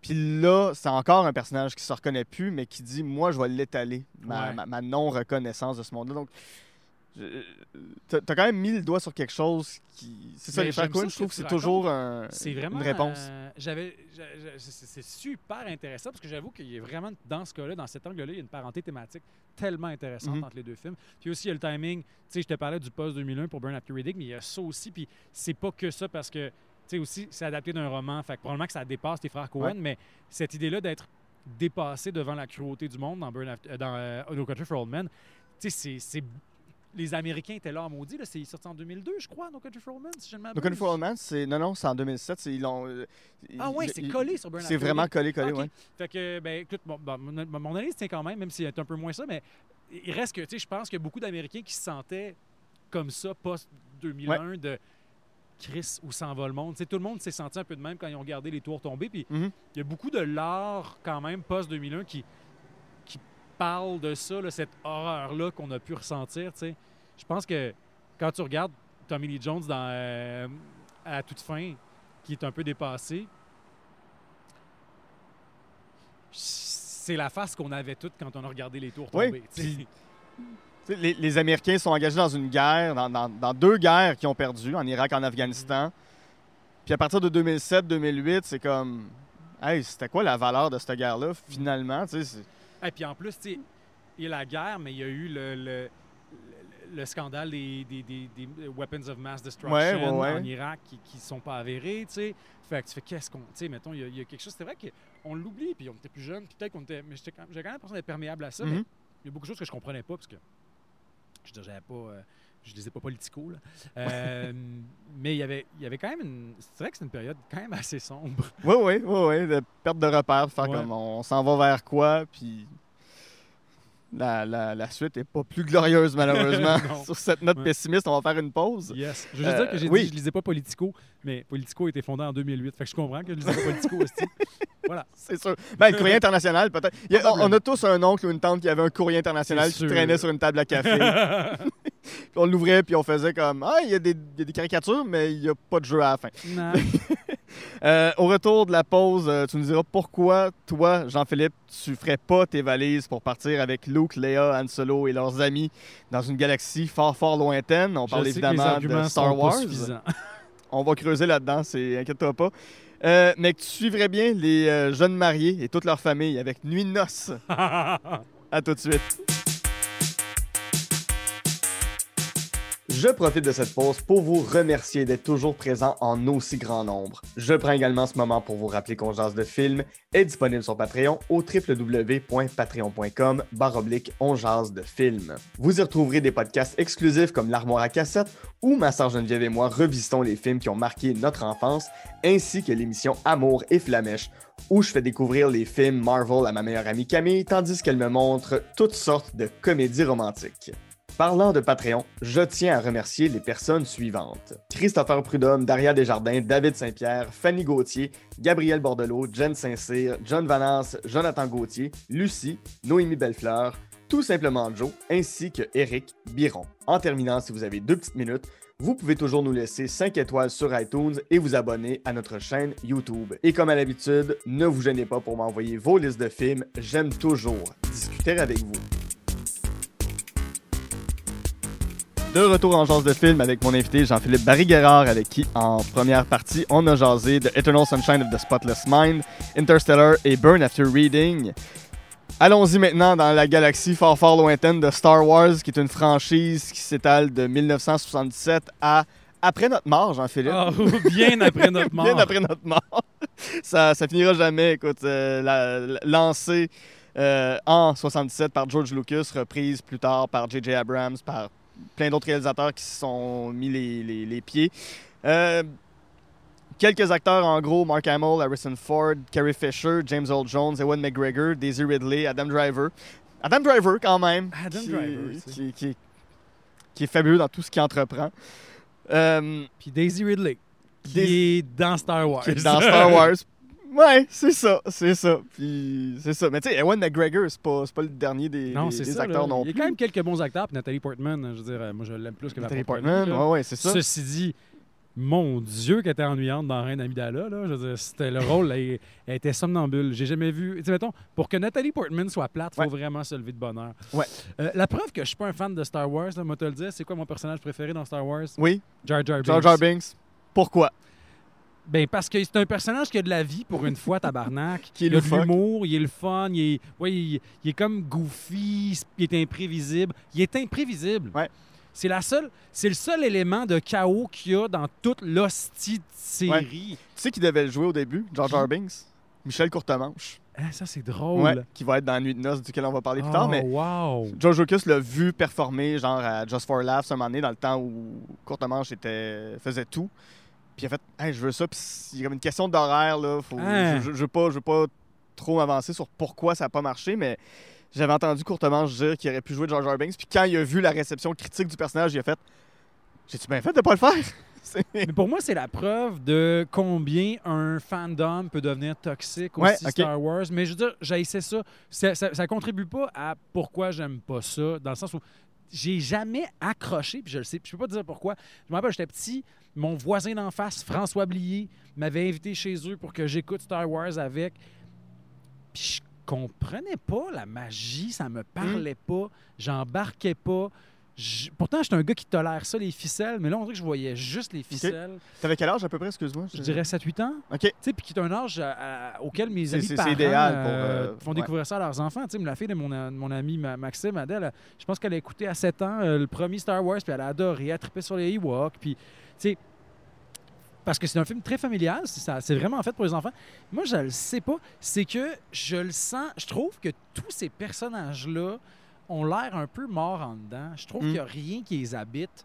Euh, tu sais, Luke, OK, Darth Vader, c'est son père, mais il n'y a pas de quête reliée à son père. Dans le... Tu sais, mettons, il n'y a pas de... Je sens pas... Comment... Est-ce qu'il y a un manque? Ou est-ce qu'il s'est fait mentir toute sa vie? Puis il sait pas... Oui, OK, c'est mentionné un peu au début, mais je sens pas que c'est un moteur. Puis tu sais, comme dans les films dont on a parlé, ce que je trouve génial, c'est quand on réussit à, à réunir le grandiose puis l'humain et l'intime, Ouais. Euh, pour moi, Star Wars, c'est diamétralement opposé à, à Interstellar. Parce qu'Interstellar, le- la grosse machine est au service de quelque chose de Ouais. très humain, tu sais. Fait que, ouais, j'ai jamais réussi à avoir, à avoir d'assez émotive, ce qui fait que, ben, tout le, le- le reste autour m'a l'air d'être du décor carton-pâte un peu quétaine qui sert à rien, Je comprends. je peux avoir du, du- je peux avoir du flafla quand c'est au service de quelque chose, mais là, ça ça, me- ça me rejoint pas. Puis c'est.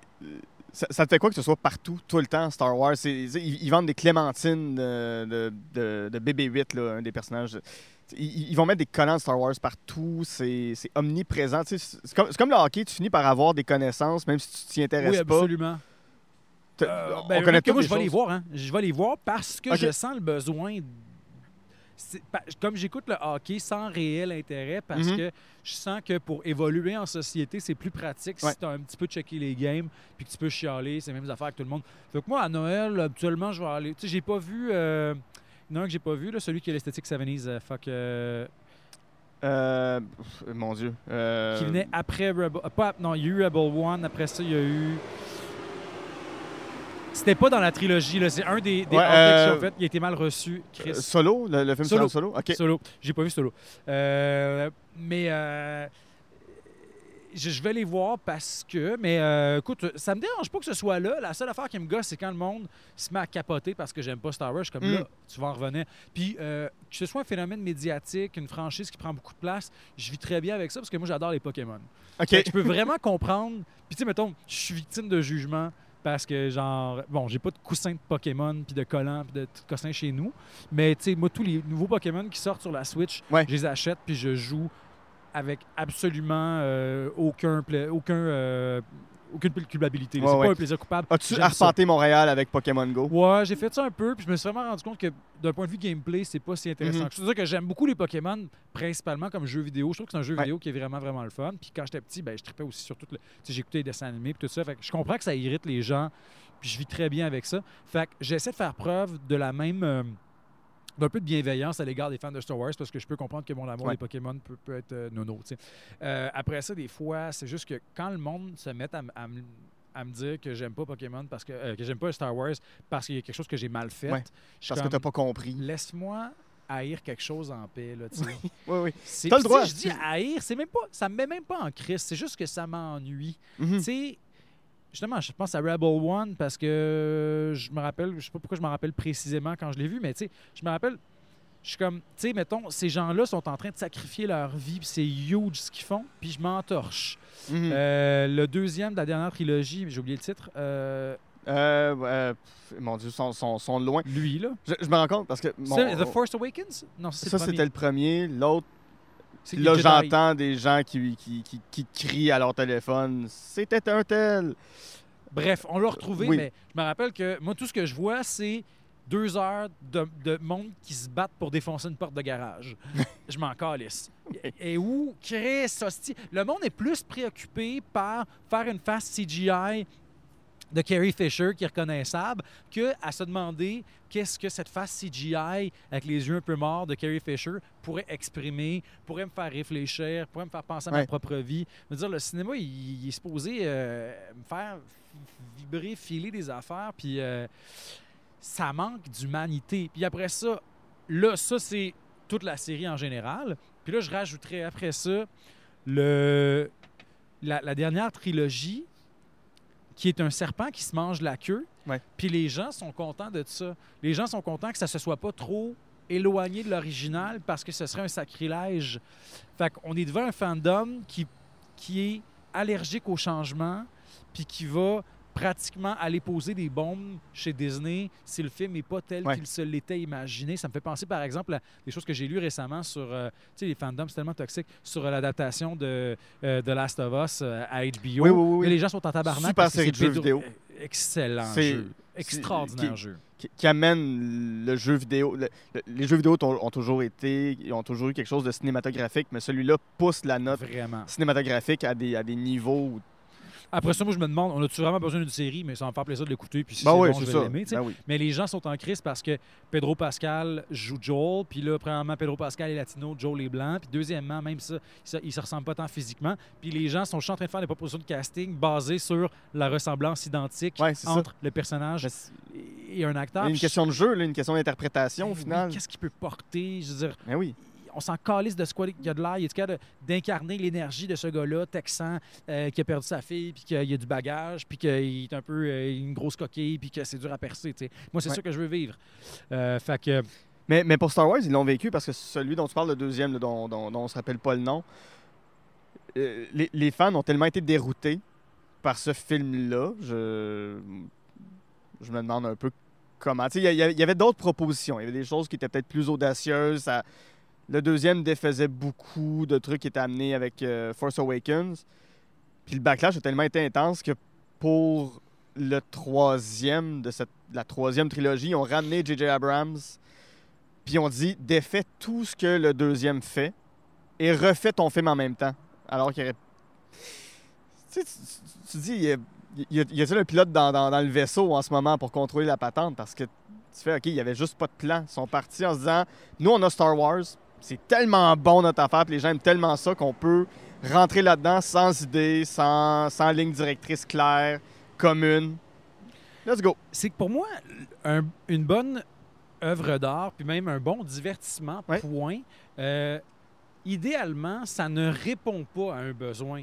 Ça, ça tombe dans tes mains, puis tu fais Hey, je le savais pas, mais je voulais ça. Mm. Alors que là, si tu fonctionnes par étude de marché, puis tu essaies de donner aux gens ce qu'ils veulent, ben tu vas toujours leur donner une copie carbone pas si intéressante de ce qu'ils voulaient. Ouais. Puis ça va un peu crosser mou. Puis le monde va peut-être aimer ça. Peut-être du monde qui vont pas aimer ça. Il y a personne qui va haïr. Il y a personne qui va triper. Ça va donner genre du, du- du- de, la, de la- de la genre de, de- de purée de film. Ouais. J'aime quand même l'image. Star Wars, c'est se faire crosser mou. Ouais, tu fais. Sais, moi, c'est ça, c'est que je me fais même pas chier quand je vais les voir, les films. C'est deux heures, je l'écoute. Je passe des trucs, les scènes d'action, j'embarque, tu sais, Ouais. mais je peux même pas te résumer le- la dernière trilogie. Qu'est-ce qu'est-ce que ça raconte? Je sais Ouais, pas ouais. trop, là. La fille, elle mange du pain qui pop-up, puis un moment donné, elle ramasse des pièces dans le vaisseau, Ouais, puis T'as Mark Hamill, Luke, qui.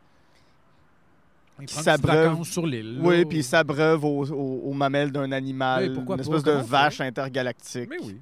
Regarde. Qu'est-ce que tu me dis? ces C'est plus que ça. C'est sûr que c'est plus que ça, mais. J'ai pas de. y- y- y- la quête est où, tu sais? Puis, tu sais, normalement aussi, bon film, tu sais ce qu'on appelle le MacGuffin, Ouais. t'as ce que le personnage cherche, puis qui est un prétexte pour ce qu'il cherche réellement, ce qui va le transformer. Là, j'ai l'impression qu'on a juste des MacGuffins, puis qu'il n'y a Mhm. pas de réelle quête. Ces personnages-là, ils. C'est des robots, il se passe rien. Puis, tu sais, je suis conscient que là, je suis en train de dire des généralités. Je vais euh, d'ailleurs être sous protection policière à partir de la semaine prochaine. Dès que c'est en onde, euh, j'ai peur pour ma vie parce que je, je mettons, je vais. Ça, c'est l'autre truc aussi. Il y a un tel consensus au- autour de Star Wars que c'est comme interdit d'haïr ça. Ouais, je comprends. Je fais même pas ça. Je suis même pas en train de dire ça pour, pour être le troll puis, puis chercher à marre. là. C'est juste.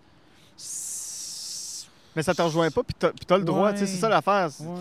Mais euh, e- effectivement, il y a, il y a- des trucs culturellement, on dirait que ça devient intouchable.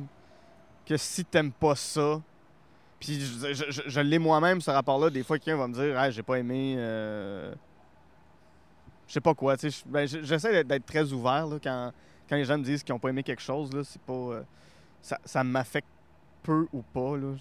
Il y a ça aussi, c'est qu'il y a beaucoup de gens, particulièrement dans le fandom, euh, il y a beaucoup de gens pour qui certains produits culturels finir- finissent par devenir euh, une, une partie de leur identité. Ouais. Puis remettre la qualité de ce produit culturel-là en question, c'est remettre leur identité en question. Ça, c'est assez saisissant. Oui, oui, mais c'est- il l'a il dans tous les domaines. euh, dans, dans- dans- dans le milieu du podcast au Québec, il y a, il y a- il y a des podcasts qu'on on peut à peu près pas les attaquer parce que les fans vont venir nous donner de la merde. euh, Est-ce que c'est le moment où on dit quelque chose sur Mike Ward? non, le pire, c'est que j'aimerais ça, j'aimerais ça haïr Mike Ward, mais je trouve vraiment que Mais c'est non, il est podcast, super bon. C'est ça, c'est c'est- c'est super bien fait. seulement, Chris, je pourrais, je pourrais enfin avoir de l'action. c'est ça. Mais, mais effectivement, il y, a des, il, y a des, il y a- des bases de fans qui sont, qui sont toxiques, qui sont intenses, que tu peux pas rien critiquer. C'est. Euh, ouais, ouais, c'est- c'est c'est très pernicieux tout ça. Euh, tu m'as parlé de Pokémon. Est-ce qu'il y a- d'autres univers qui t'interpellent? Euh, tu sais, on a le même âge, j'imagine. Harry Potter, ça a marquer quand même. Harry ou, Potter, euh, quand Lord même. of the Rings, je sais pas. euh, Lord of the Rings, j'aime ça. J'ai lu les livres quand j'étais euh, au primaire, puis j'ai vraiment tripé. Mais Lord of the Rings, pour moi, c'est une autre franchise qui se perd beaucoup dans euh, son incapacité à prendre des libertés. Ouais. Euh, une des, des raisons pour lesquelles Harry Potter marche aussi bien, puis je dirais même Pokémon, même si c'est différent, puis Pokémon de, moins, de manière moins habile, mais Harry Potter marche bien parce que il n'y avait pas de règles. C'est apparu, Ouais. on est embarqué vite, puis les adaptations ont été faites rapidement aussi, ce qui fait que l'univers est resté quand même proche de l'intention de l'auteur, puis avant que les fans s'en emparent. Ouais. Là, il y a d'autres discussions à avoir, c'est comme si le Potterverse a été sorti de J.K. Rowling parce que le J.K. Rowling a été cancelled, mais il n'y a pas eu de... le- disons que le- y a pas eu de- on n'a pas eu le temps d'avoir des opinions si fortes que ça sur Harry Mhm. Potter avant qu'il devienne un produit culturel de masse. Fait que ça l'a sauvé, je pense. Ouais. Puis le, le fandom de Harry Potter est, est globalement assez, euh, je le trouve euh, Très cool, très- Pour reprendre une expression à la mode, il est très woke en fait, Ouais, contrairement à son autrice. exact. fait que ça, moi, Parce que À chaque fois que J.K. Rowling parle de quelque Ah, chose, ça, les, fans pas, sont, les, les fans sont genre Ferme ta Oh gueule. non, Non, je- ça. arrête de parler, on peut juste aimer ce que tu fais, puis toi, Mais tu vois, même là, moi, je suis à un point, un niveau de, de fan où je me sens, tu sais, pour moi, c'est deux affaires différentes, puis elle peut être conne, puis tout ça, mais moi, je vois les livres, ils ont leur vie, puis euh, ça, ça, je me sens pas mal d'aimer euh, Harry Potter parce que je trouve que l'autrice est un peu conne. Dans le Mhm. sens où, euh, je suis sûr que euh, J.R.R. Tolkien, il devait avoir une coupe d'idées arriérées, c'est juste qu'on n'y a pas accès. ouais. Tolkien, il y a des histoires qui détestaient la francophonie. Il trouvait Bon. que le français, c'était épouvantable comme langue. Fait que, euh, mal- mal- ben, en fait, heureusement pour lui, il est mort, fait qu'on peut plus le cancel. Mais euh, tout ça pour dire que, euh, ouais, moi je trouve que Le Seigneur des Anneaux euh, a été beaucoup fétichisé, puis il y a beaucoup de, de- de fans très obséquieux qui veulent que les affaires soient respectées à la lettre. Ce qui fait que des fois, ça fait un. Ça rend pas. Ça empêche de prendre certains raccourcis, puis ça. ça, ça il y a des libertés qui rendraient le produit culturel plus intéressant et moins fidèle. Euh, tu sais, moi, je trouve que. c'est Juste, c'est vrai aussi pour les livres. Le Hobbit, je trouve que c'est un livre extraordinaire, OK. efficace, euh, euh, vivant, euh, écrit dans une prose plus accessible, plus proche des contes pour enfants. Puis Mhm. moi, je l'ai lu, tu sais, j'étais en cinquième année, je pense, sixième année. Fait que, tu sais, j'ai- vraiment embarqué dedans. Peut-être que c'est parce que j'avais cet âge-là, ou si j'avais en sixième année quand j'ai lu Le, Le Seigneur des Anneaux, mais Seigneur des Anneaux est quelque chose de plus hermétique, puis le, le world building prend tellement de place que l'action en prend moins, puis ça m'éloigne des personnages. Il y a certains personnages quand même auxquels je m'attachais beaucoup, puis j'aimais ça. Les films, c'est agréable. Les films sont bons quand même, Mhm.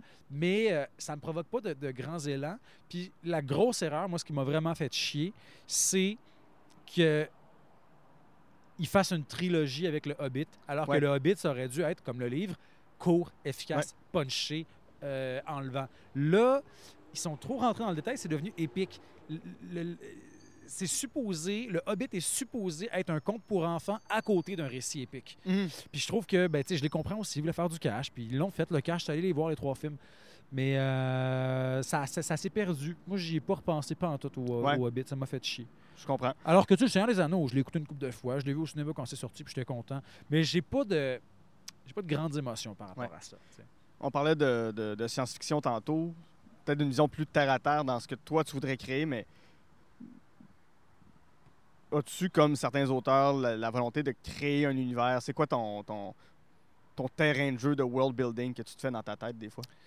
Euh, ben, très peu, moi, justement. Mm. Ça, j'aime mieux prendre ce qu'on a, quitte à, à- à exagérer un trait ou deux traits, Ouais. puis que le reste soit collé sur la réalité. Euh, un auteur qui fait ça, que j'aime beaucoup, c'est David Mitchell, euh, qui a écrit euh, The Bone Clocks, qui finit dans le futur, genre en 2035-40 à peu près. Puis il y a un petit peu de fantastique. En fait, c'est surtout du fantastique, lui, plus que du, du science-fiction, mais ça se passe dans notre monde, mais il ajoute des éléments de fantastique qui s'insèrent, Hmm. puis qui viennent des fois même expliquer des éléments réels, un peu comme Assassin's Creed le fait Ouais. très mal. là. Oui. Mais, euh, mais tu sais, comme Assassin's Creed bien fait, là, où il y a comme quelque chose ouais. de secret, une entité magique qui explique que, tu sais, mettons, euh, un livre euh, très très bon qui a écrit qui s'appelle Ghost Written, euh, où euh, il parle entre autres d'attaques euh, au gaz sarin qu'il y a eu dans le métro à Tokyo euh, dans les années 90 qui était relié à une, une secte. Mhm. Ça a fait plusieurs morts. là. Mais il y a derrière tout ça un- une entité qui s'appelle le non-corpum, un genre de- d'entité qui n'a pas de corps, qui peut seulement exister quand elle prend possession de, de- de- des corps d'êtres vivants autour d'elle. tu sais. Puis c'est pas majeur, mais ça traverse un peu le- Ouais. le, le- le livre. Ah, c'est tu sais. intéressant. Puis dans, euh, dans The Bone Clocks, il invente une société secrète de gens immortels. Mais il y a comme, c'est comme une guerre entre deux gens immortels, mais il y en a qui fonctionnent un peu comme des vampires, qui ont besoin de, de récolter des gens pour survivre. Mhm. Les autres, eux, euh, euh, ils, peuvent, ils peuvent ne pas faire ça, mais ça leur coûte. Fait que là, c'est le bien versus le mal. Mais tout ça, sur, euh, ça se passe sur à peu près 100 ans. Fait Wow. que tu traverses les époques, puis tout ça. Puis ça se passe en Angleterre, avec des... C'est très terre-à-terre, dans un village anglais, Ah, pour ça, se faire à Londres. Puis c'est très... ça, ça, c'est- ça rend ça très concret, tu sais. Puis je trouve que, vu que tu as des effets de réel, ben le fantastique est encore plus extraordinaire. Ouais. Tout comme, c'est ça qui est génial dans Harry Potter. Pourquoi est-ce qu'on tripe autant sur Harry Potter? C'est que tu peux t'imaginer que tu vas recevoir ta lettre. Oui, c'est vraiment ça. C'est que ça part de notre univers à nous, puis ensuite tu ouvres une porte, puis tu es dans un univers fantastique. Ouais. Puis je trouve que ça, c'est un petit truc, euh, un petit truc quand tu veux créer un univers fantastique ou, ou de science-fiction qui, euh, qui aide beaucoup le lecteur ou le spectateur à, à embarquer. Hmm. Ouais. Très d'accord. Euh, re- revenons sur le plancher des vaches avec Ton Yes. plaisir coupable, Nuit de noces, film de 2001 d'Émile Gaudreau. Comme je te disais, euh, il y a toi et India Desjardins qui m'en avait parlé de ce film-là en disant ça c'est mon plaisir coupable, je veux absolument en parler. Euh, encore là, on parlait de After Reading et son casting, mais ce film-là, Geneviève Brouillette, François Morancy, Yves Jacques, Michel Courtemanche, Pierrette Robitaille, Elle était Pierre Trépitaille. extraordinaire. Diane. Lavallée, Sonia Vachon, René Richard Cyr. Ça continue, ça continue, ça continue. Là. C'est un, euh, comme Burn After Reading, c'est du gros théâtre d'été. C'est du gros théâtre d'été Ouais, au ouais, mais cinéma. au cinéma. Et ouais. si je ne m'abuse, c'est le premier film d'Émile Gaudreau? Euh, là, je rien. Je ne veux pas, je pas m'avancer. Est-ce qu'il avait pas fait l'homme idéal avant Il avait, ça? il avait écrit L'homme Il avait idéal. écrit l'homme Ouais. idéal. Ok, parfait. Donc, c'est. Je crois que c'est son premier film à réalisation. Puis j- j'avais, je me rappelle avoir entendu une entrevue. Là, évidemment, je dis de la merde, puis c'est super, là. Mais, euh, mais je me rappelle avoir entendu une entrevue où c'était pas lui qui devait réaliser. Je pense qu'ils ont perdu leur réal, puis lui s'est proposé pour réaliser. C'était Denis Arcand qui devait le faire. Bon ça m'aurait étonné. Mais euh, puis finalement, fait que ça fait, c'est une réalisation qui est somme toute euh, assez standard. Tu sais, c'est très chant contre chant. Mm. Il n'y a rien de, de très comme de très edgy dans la réalisation, mais somme toute, je pense que c'était clair avec ce film-là que Émile Gaudreau il est capable de, ré- de diriger les comédiens. Ouais. Parce que tout le monde est sa coche. Il y a un ton dans le Mhm. film. Il y a une unité de ton. Euh, tu sais, c'est-tu du grand cinéma? Je le sais pas, mais en même temps, ça fait 20 ans, puis j'y pense encore à ce film-là. Fait qu'il y a quelque chose qui a dû fonctionner. C'est quoi l'histoire de, de Nuit de noces? Alors, Nuit de noces, c'est euh, un couple qui est formé d'une architecte qui est jouée par Geneviève Brouillette, donc une femme qui est dans la trentaine, qui est prête à s'engager, tout ça. Un gars qui est concepteur de jeux vidéo, joué par François Morancy, qui est très bon hein, dans ce film-là, je le trouve très bon, euh, qui est un peu un- une figure d'éternel adolescent. Euh, se rencontrent, euh, ont une belle relation, et là, frappe un mur. Ils ont besoin d'un réel engagement ferme. Euh, elle, elle veut des enfants. Lui, il n'est pas sûr, tout ça. Puis là, finalement, le- le- on finit par, par- Je ne me rappelle plus comment exactement, là, mais on finit par établir que là, faudrait qu'ils se marient un donné là, pour confirmer l'engagement, là, ce qui est un peu, bon, un peu vieillot comme, euh, comme conception de l'amour, mais bon. Et comme par hasard, la sœur du personnage principal, de François Morancy, elle débarque chez eux en disant Hey, j'ai gagné un mariage à Niagara Falls. Wow. Je vous le donne. Le Allez vous marier à. Niagara Falls. Et euh, c'est ultra quétaine, mais comme ça arrive au moment euh, inopinément, euh, la, la- donc la femme du couple, le personnage de Geneviève Brouillard, elle fait Hey, why not? C'est drôle. C'est comme tellement quétaine Mhm. que ça va, ça va être le fun. C'est un peu ironique. un peu, Exactement. let's fait que go. les deux, ce que j'aime, c'est que le personnage reconnaît, le, le- le- le- le film reconnaît que sa prémisse est un petit peu quétaine, puis tous les personnages en sont conscients, puis c'est bien parfait, tu sais.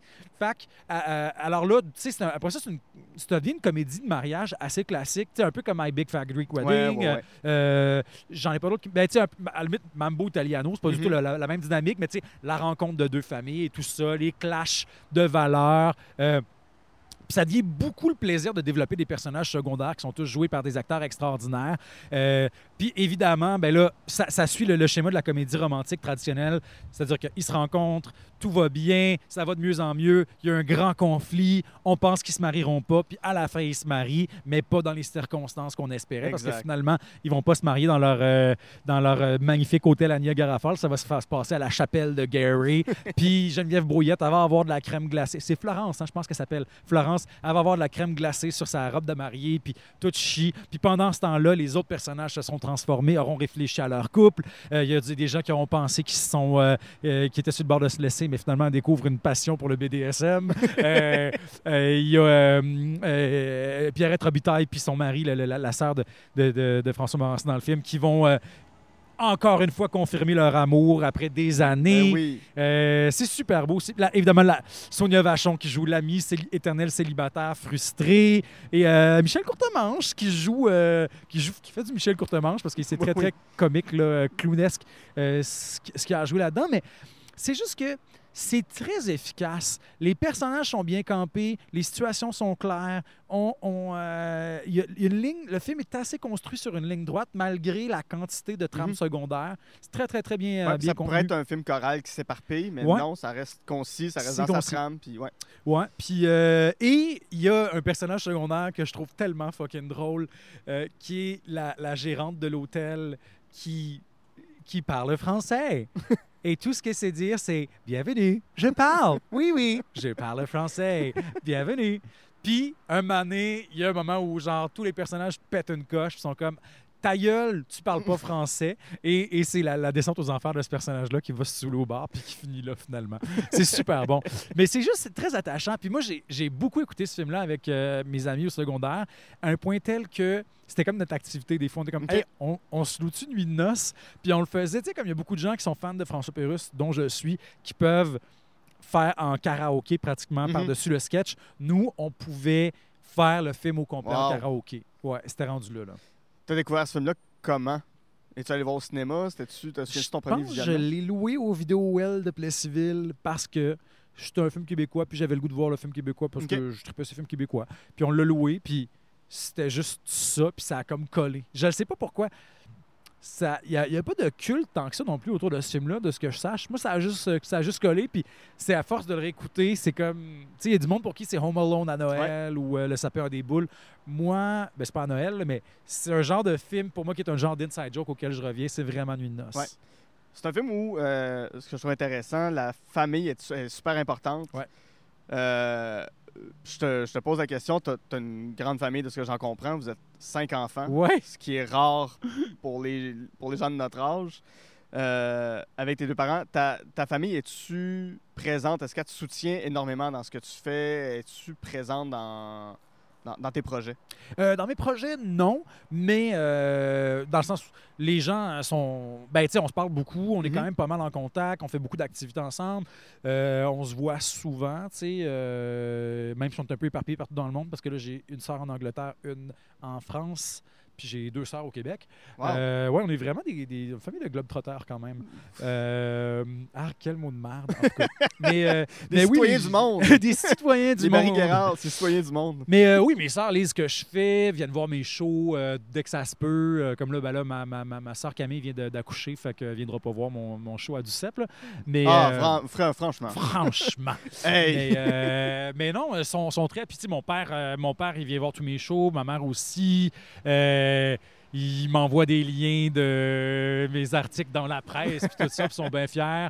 Puis, euh, je sais que ma mère, elle a sa clinique vétérinaire, puis les clients, ils disent qu'ils m'ont vu à TV, puis elle est tout le temps bien Ah, fière. cool. Fait que, non, je suis super chanceux. Puis, d'autant que je viens d'une famille qui n'est pas du tout artistique, puis mes parents, ont- je veux pas dire que mes parents m'ont découragé d'être un artiste, mais ils ont bien travaillé fort pour me faire comprendre que ça allait pas être facile. C'était une crainte pour eux ou. euh, Ben, c'est sur un moment, je me, je me sentais pas soutenu, puis je me suis bien rendu compte à, à- a posteriori que c'est parce que tu veux pas voir tes enfants crever de faim Ouais, dans la non, vie. c'est là, tu sais. sûr. Moi, j'en ai des amis comédiens qui ont des enfants, puis qui commencent à vieillir, puis qui ils veulent être comédiens. Puis même les parents comédiens, ils ont le goût de dire à leurs enfants T'es-tu sûr de ce que tu Ouais, fais? Tu veux-tu faire ça? C'est tough, tu sais. Fait que probablement qu'en fait, ils sont encore mieux placés. Mais euh, moi, je sais que ma mère, ça a pris. Mon père, il a été très. euh, ça il n'a pas été dur à convaincre. Parce que tu as commencé quand? Au, secondaire, tu faisais du théâtre déjà? Déjà, ouais. À quel moment ça, tu t'es dit, je veux, je veux faire ça professionnellement, j'aimerais ça en vivre? Ou, Ben euh, même tôt, euh, quand j'étais petit, euh, je pense que je devais être euh, secondaire 1, j'ai demandé à mes parents, euh, j'étais comme, j'aimerais ça être dans une agence, j'aimerais ça faire de la télé, tout ça. Puis euh, ben, ils ont dit non, puis ils ont bien fait. Là. Aussi, hey, je vais pas me mettre à leur place, là, les pauvres. écoute, tu sais, à Plessisville, on est à deux heures de route de Montréal. là. Fait que là, barouetter ton enfant aux auditions puis au tournage, là, avoir un enfant acteur, là, c'est de la beaucoup de job. travail. Moi, mes deux parents, c'est des professionnels. Ils travaillent, ils ont leur vie. Mais tu aurais pu euh, jouer dans Ramdam? J'aurais pu jouer dans Ramdam, mais ça aurait pris, tu sais, tu sais, comment tu fais ça quand tu n'habites pas en banlieue Ouais. de Montréal? C'est super difficile, tu sais. Fait que je les comprends entièrement, puis en même temps, je suis bien content d'avoir eu un, un secondaire normal, d'avoir fait du théâtre pour le fun, tu sais, puis je tripais. Euh, ça s'est pas mal passé au secondaire. Je sais pas trop quand j'ai décidé, mais en secondaire 5, j'ai fait d'attitude, je fais mes auditions pour les écoles. Ben, en fait, pour l'école, parce que je, je connaissais rien. Fait que j'ai juste auditionné pour Saint-Hyacinthe. Je savais même pas que Sainte-Thérèse existait. Quel idiot. Là, finalement, j'arrive, j'auditionne. Puis Moi, je- à côté de moi, j'ai du monde qui ont été coachés. Moi, j'étais pas coaché. Il y a du monde qui ont été coachés, qui, qui, qui auditionnent pour le conservatoire. Les deux conservatoires, l'École nationale, les cégeps, puis l'UQAM. Puis Moi, je suis comme, ah, je savais pas qu'il y avait d'autres écoles de théâtre. Je connais juste Saint-Hyacinthe. Puis j'ai comme préparé ma, ma scène de même avec mon ami, puis on fait notre affaire. Puis, Ils ont perçu quelque chose, ils ont vu ils ont quelque chose. vu quelque euh, chose de toute évidence. Je me rappelle que l'année avant moi, il y avait deux gars qui étaient, quand j'étais en secondaire 4, en secondaire 5, puis ils m'ont dit, euh, euh, ils sont allés auditionner à Saint-Hyacinthe, puis, de ce que je comprends, c'était pas, euh, ils étaient peut-être pas sérieux dans leur démarche. Là. En tout cas, ils n'avaient pas travaillé de la bonne façon. Puis je me rappelle qu'ils m'avaient vraiment découragé. Ils ont dit, quand j'avais passé mon audition, ils ont fait, là, tu sais, tu t'attends pas à être pris, JP. J'ai comme, non, non, non, je sais, je sais, je sais. Mais tu sais, moi, je considère que j'avais travaillé fort, j'avais Mhm. essayé, tu sais. Puis, euh, finalement, ça s'est très bien passé. Été super euh, chanceux. Été prêt à Saint-Hyacinthe contre toute attente. Puis le même, euh, la même année, comme à peu près dans les eaux où j'auditionne pour Saint-Hyacinthe, euh, il y avait une audition dans ma région. Ils cherchaient des jeunes de la région parce que euh, il y avait Rita Lafontaine qui avait son théâtre d'été à Saint-Joseph de Ham-Sud, qui est pas très loin de Plessisville. Fait qu'il voulait quelqu'un vraiment de l'Estrie pour, euh, pour jouer avec elle dans Encore une fois, si vous permettez, de Michel Tremblay. Mhm. Fait que j'ai auditionné, puis je l'ai eu. Wow! Puis j'étais vraiment content. J'étais tellement content. Puis c'était ma première vraie gig. J'avais 16 ans. Puis tout l'été, j'ai joué au théâtre d'été avec Rita Lafontaine. Puis dans le fond, il y avait aussi dans le show euh, Louise Latraverse puis Marie-Michel Desrosiers. Tabarouette. mais- en tout cas, OK. C'était vraiment une grosse distribution. Puis tu sais, je parle encore avec Louise, euh, on est dans la même agence. Fait que c'est tellement spécial de voir que finalement, après toutes ces années-là, nos, nos chemins se sont recroisés. Mais, euh, mais ouais, fait que ça a comme bien commencé. Euh, J'ai été super chanceux tu sais, de, de commencer ça à cet âge-là. Euh, puis j'aurais voulu que ça commence plus tôt à l'époque. Puis je- rétrospectivement, je suis mauditement content de ne Mhm. pas avoir commencé trop, euh, trop jeune, même si je trouve quand même que faire un premier contrat de théâtre à 16 ans, c'est quand même vraiment jeune. Ouais. C'est très jeune, c'est spécial. Ça a été tellement formateur pour moi, c'était super. Puis ça m'a donné une certaine confiance avant de rentrer à Saint-Hyacinthe parce que j'avais un gros. Je l'avais quand même, mais disons que ça a un petit peu dimé mon syndrome de l'imposteur. Parce ouais. que j'arrivais avec des gens qui, qui avaient fait option théâtre, principalement du monde qui venait de Montréal, qui avaient tous euh, été coachés pour leurs auditions, qui connaissaient ça, qui allaient au théâtre beaucoup, alors que, tu sais, moi, j'allais, euh, je gossais mes parents, je pouvais aller voir peut-être une pièce à du CEP de temps en temps, Mhm. une fois par année, une fois au TNM peut-être, là, on faisait le deux heures de route, c'était Ouais, de la job, là. Ouais, je C'était comprends. de la job. Je comprends. Fait que, euh, non, ça, a été un, ça a été un cool début de carrière. Été vraiment super privilégié là-dessus. Ouais.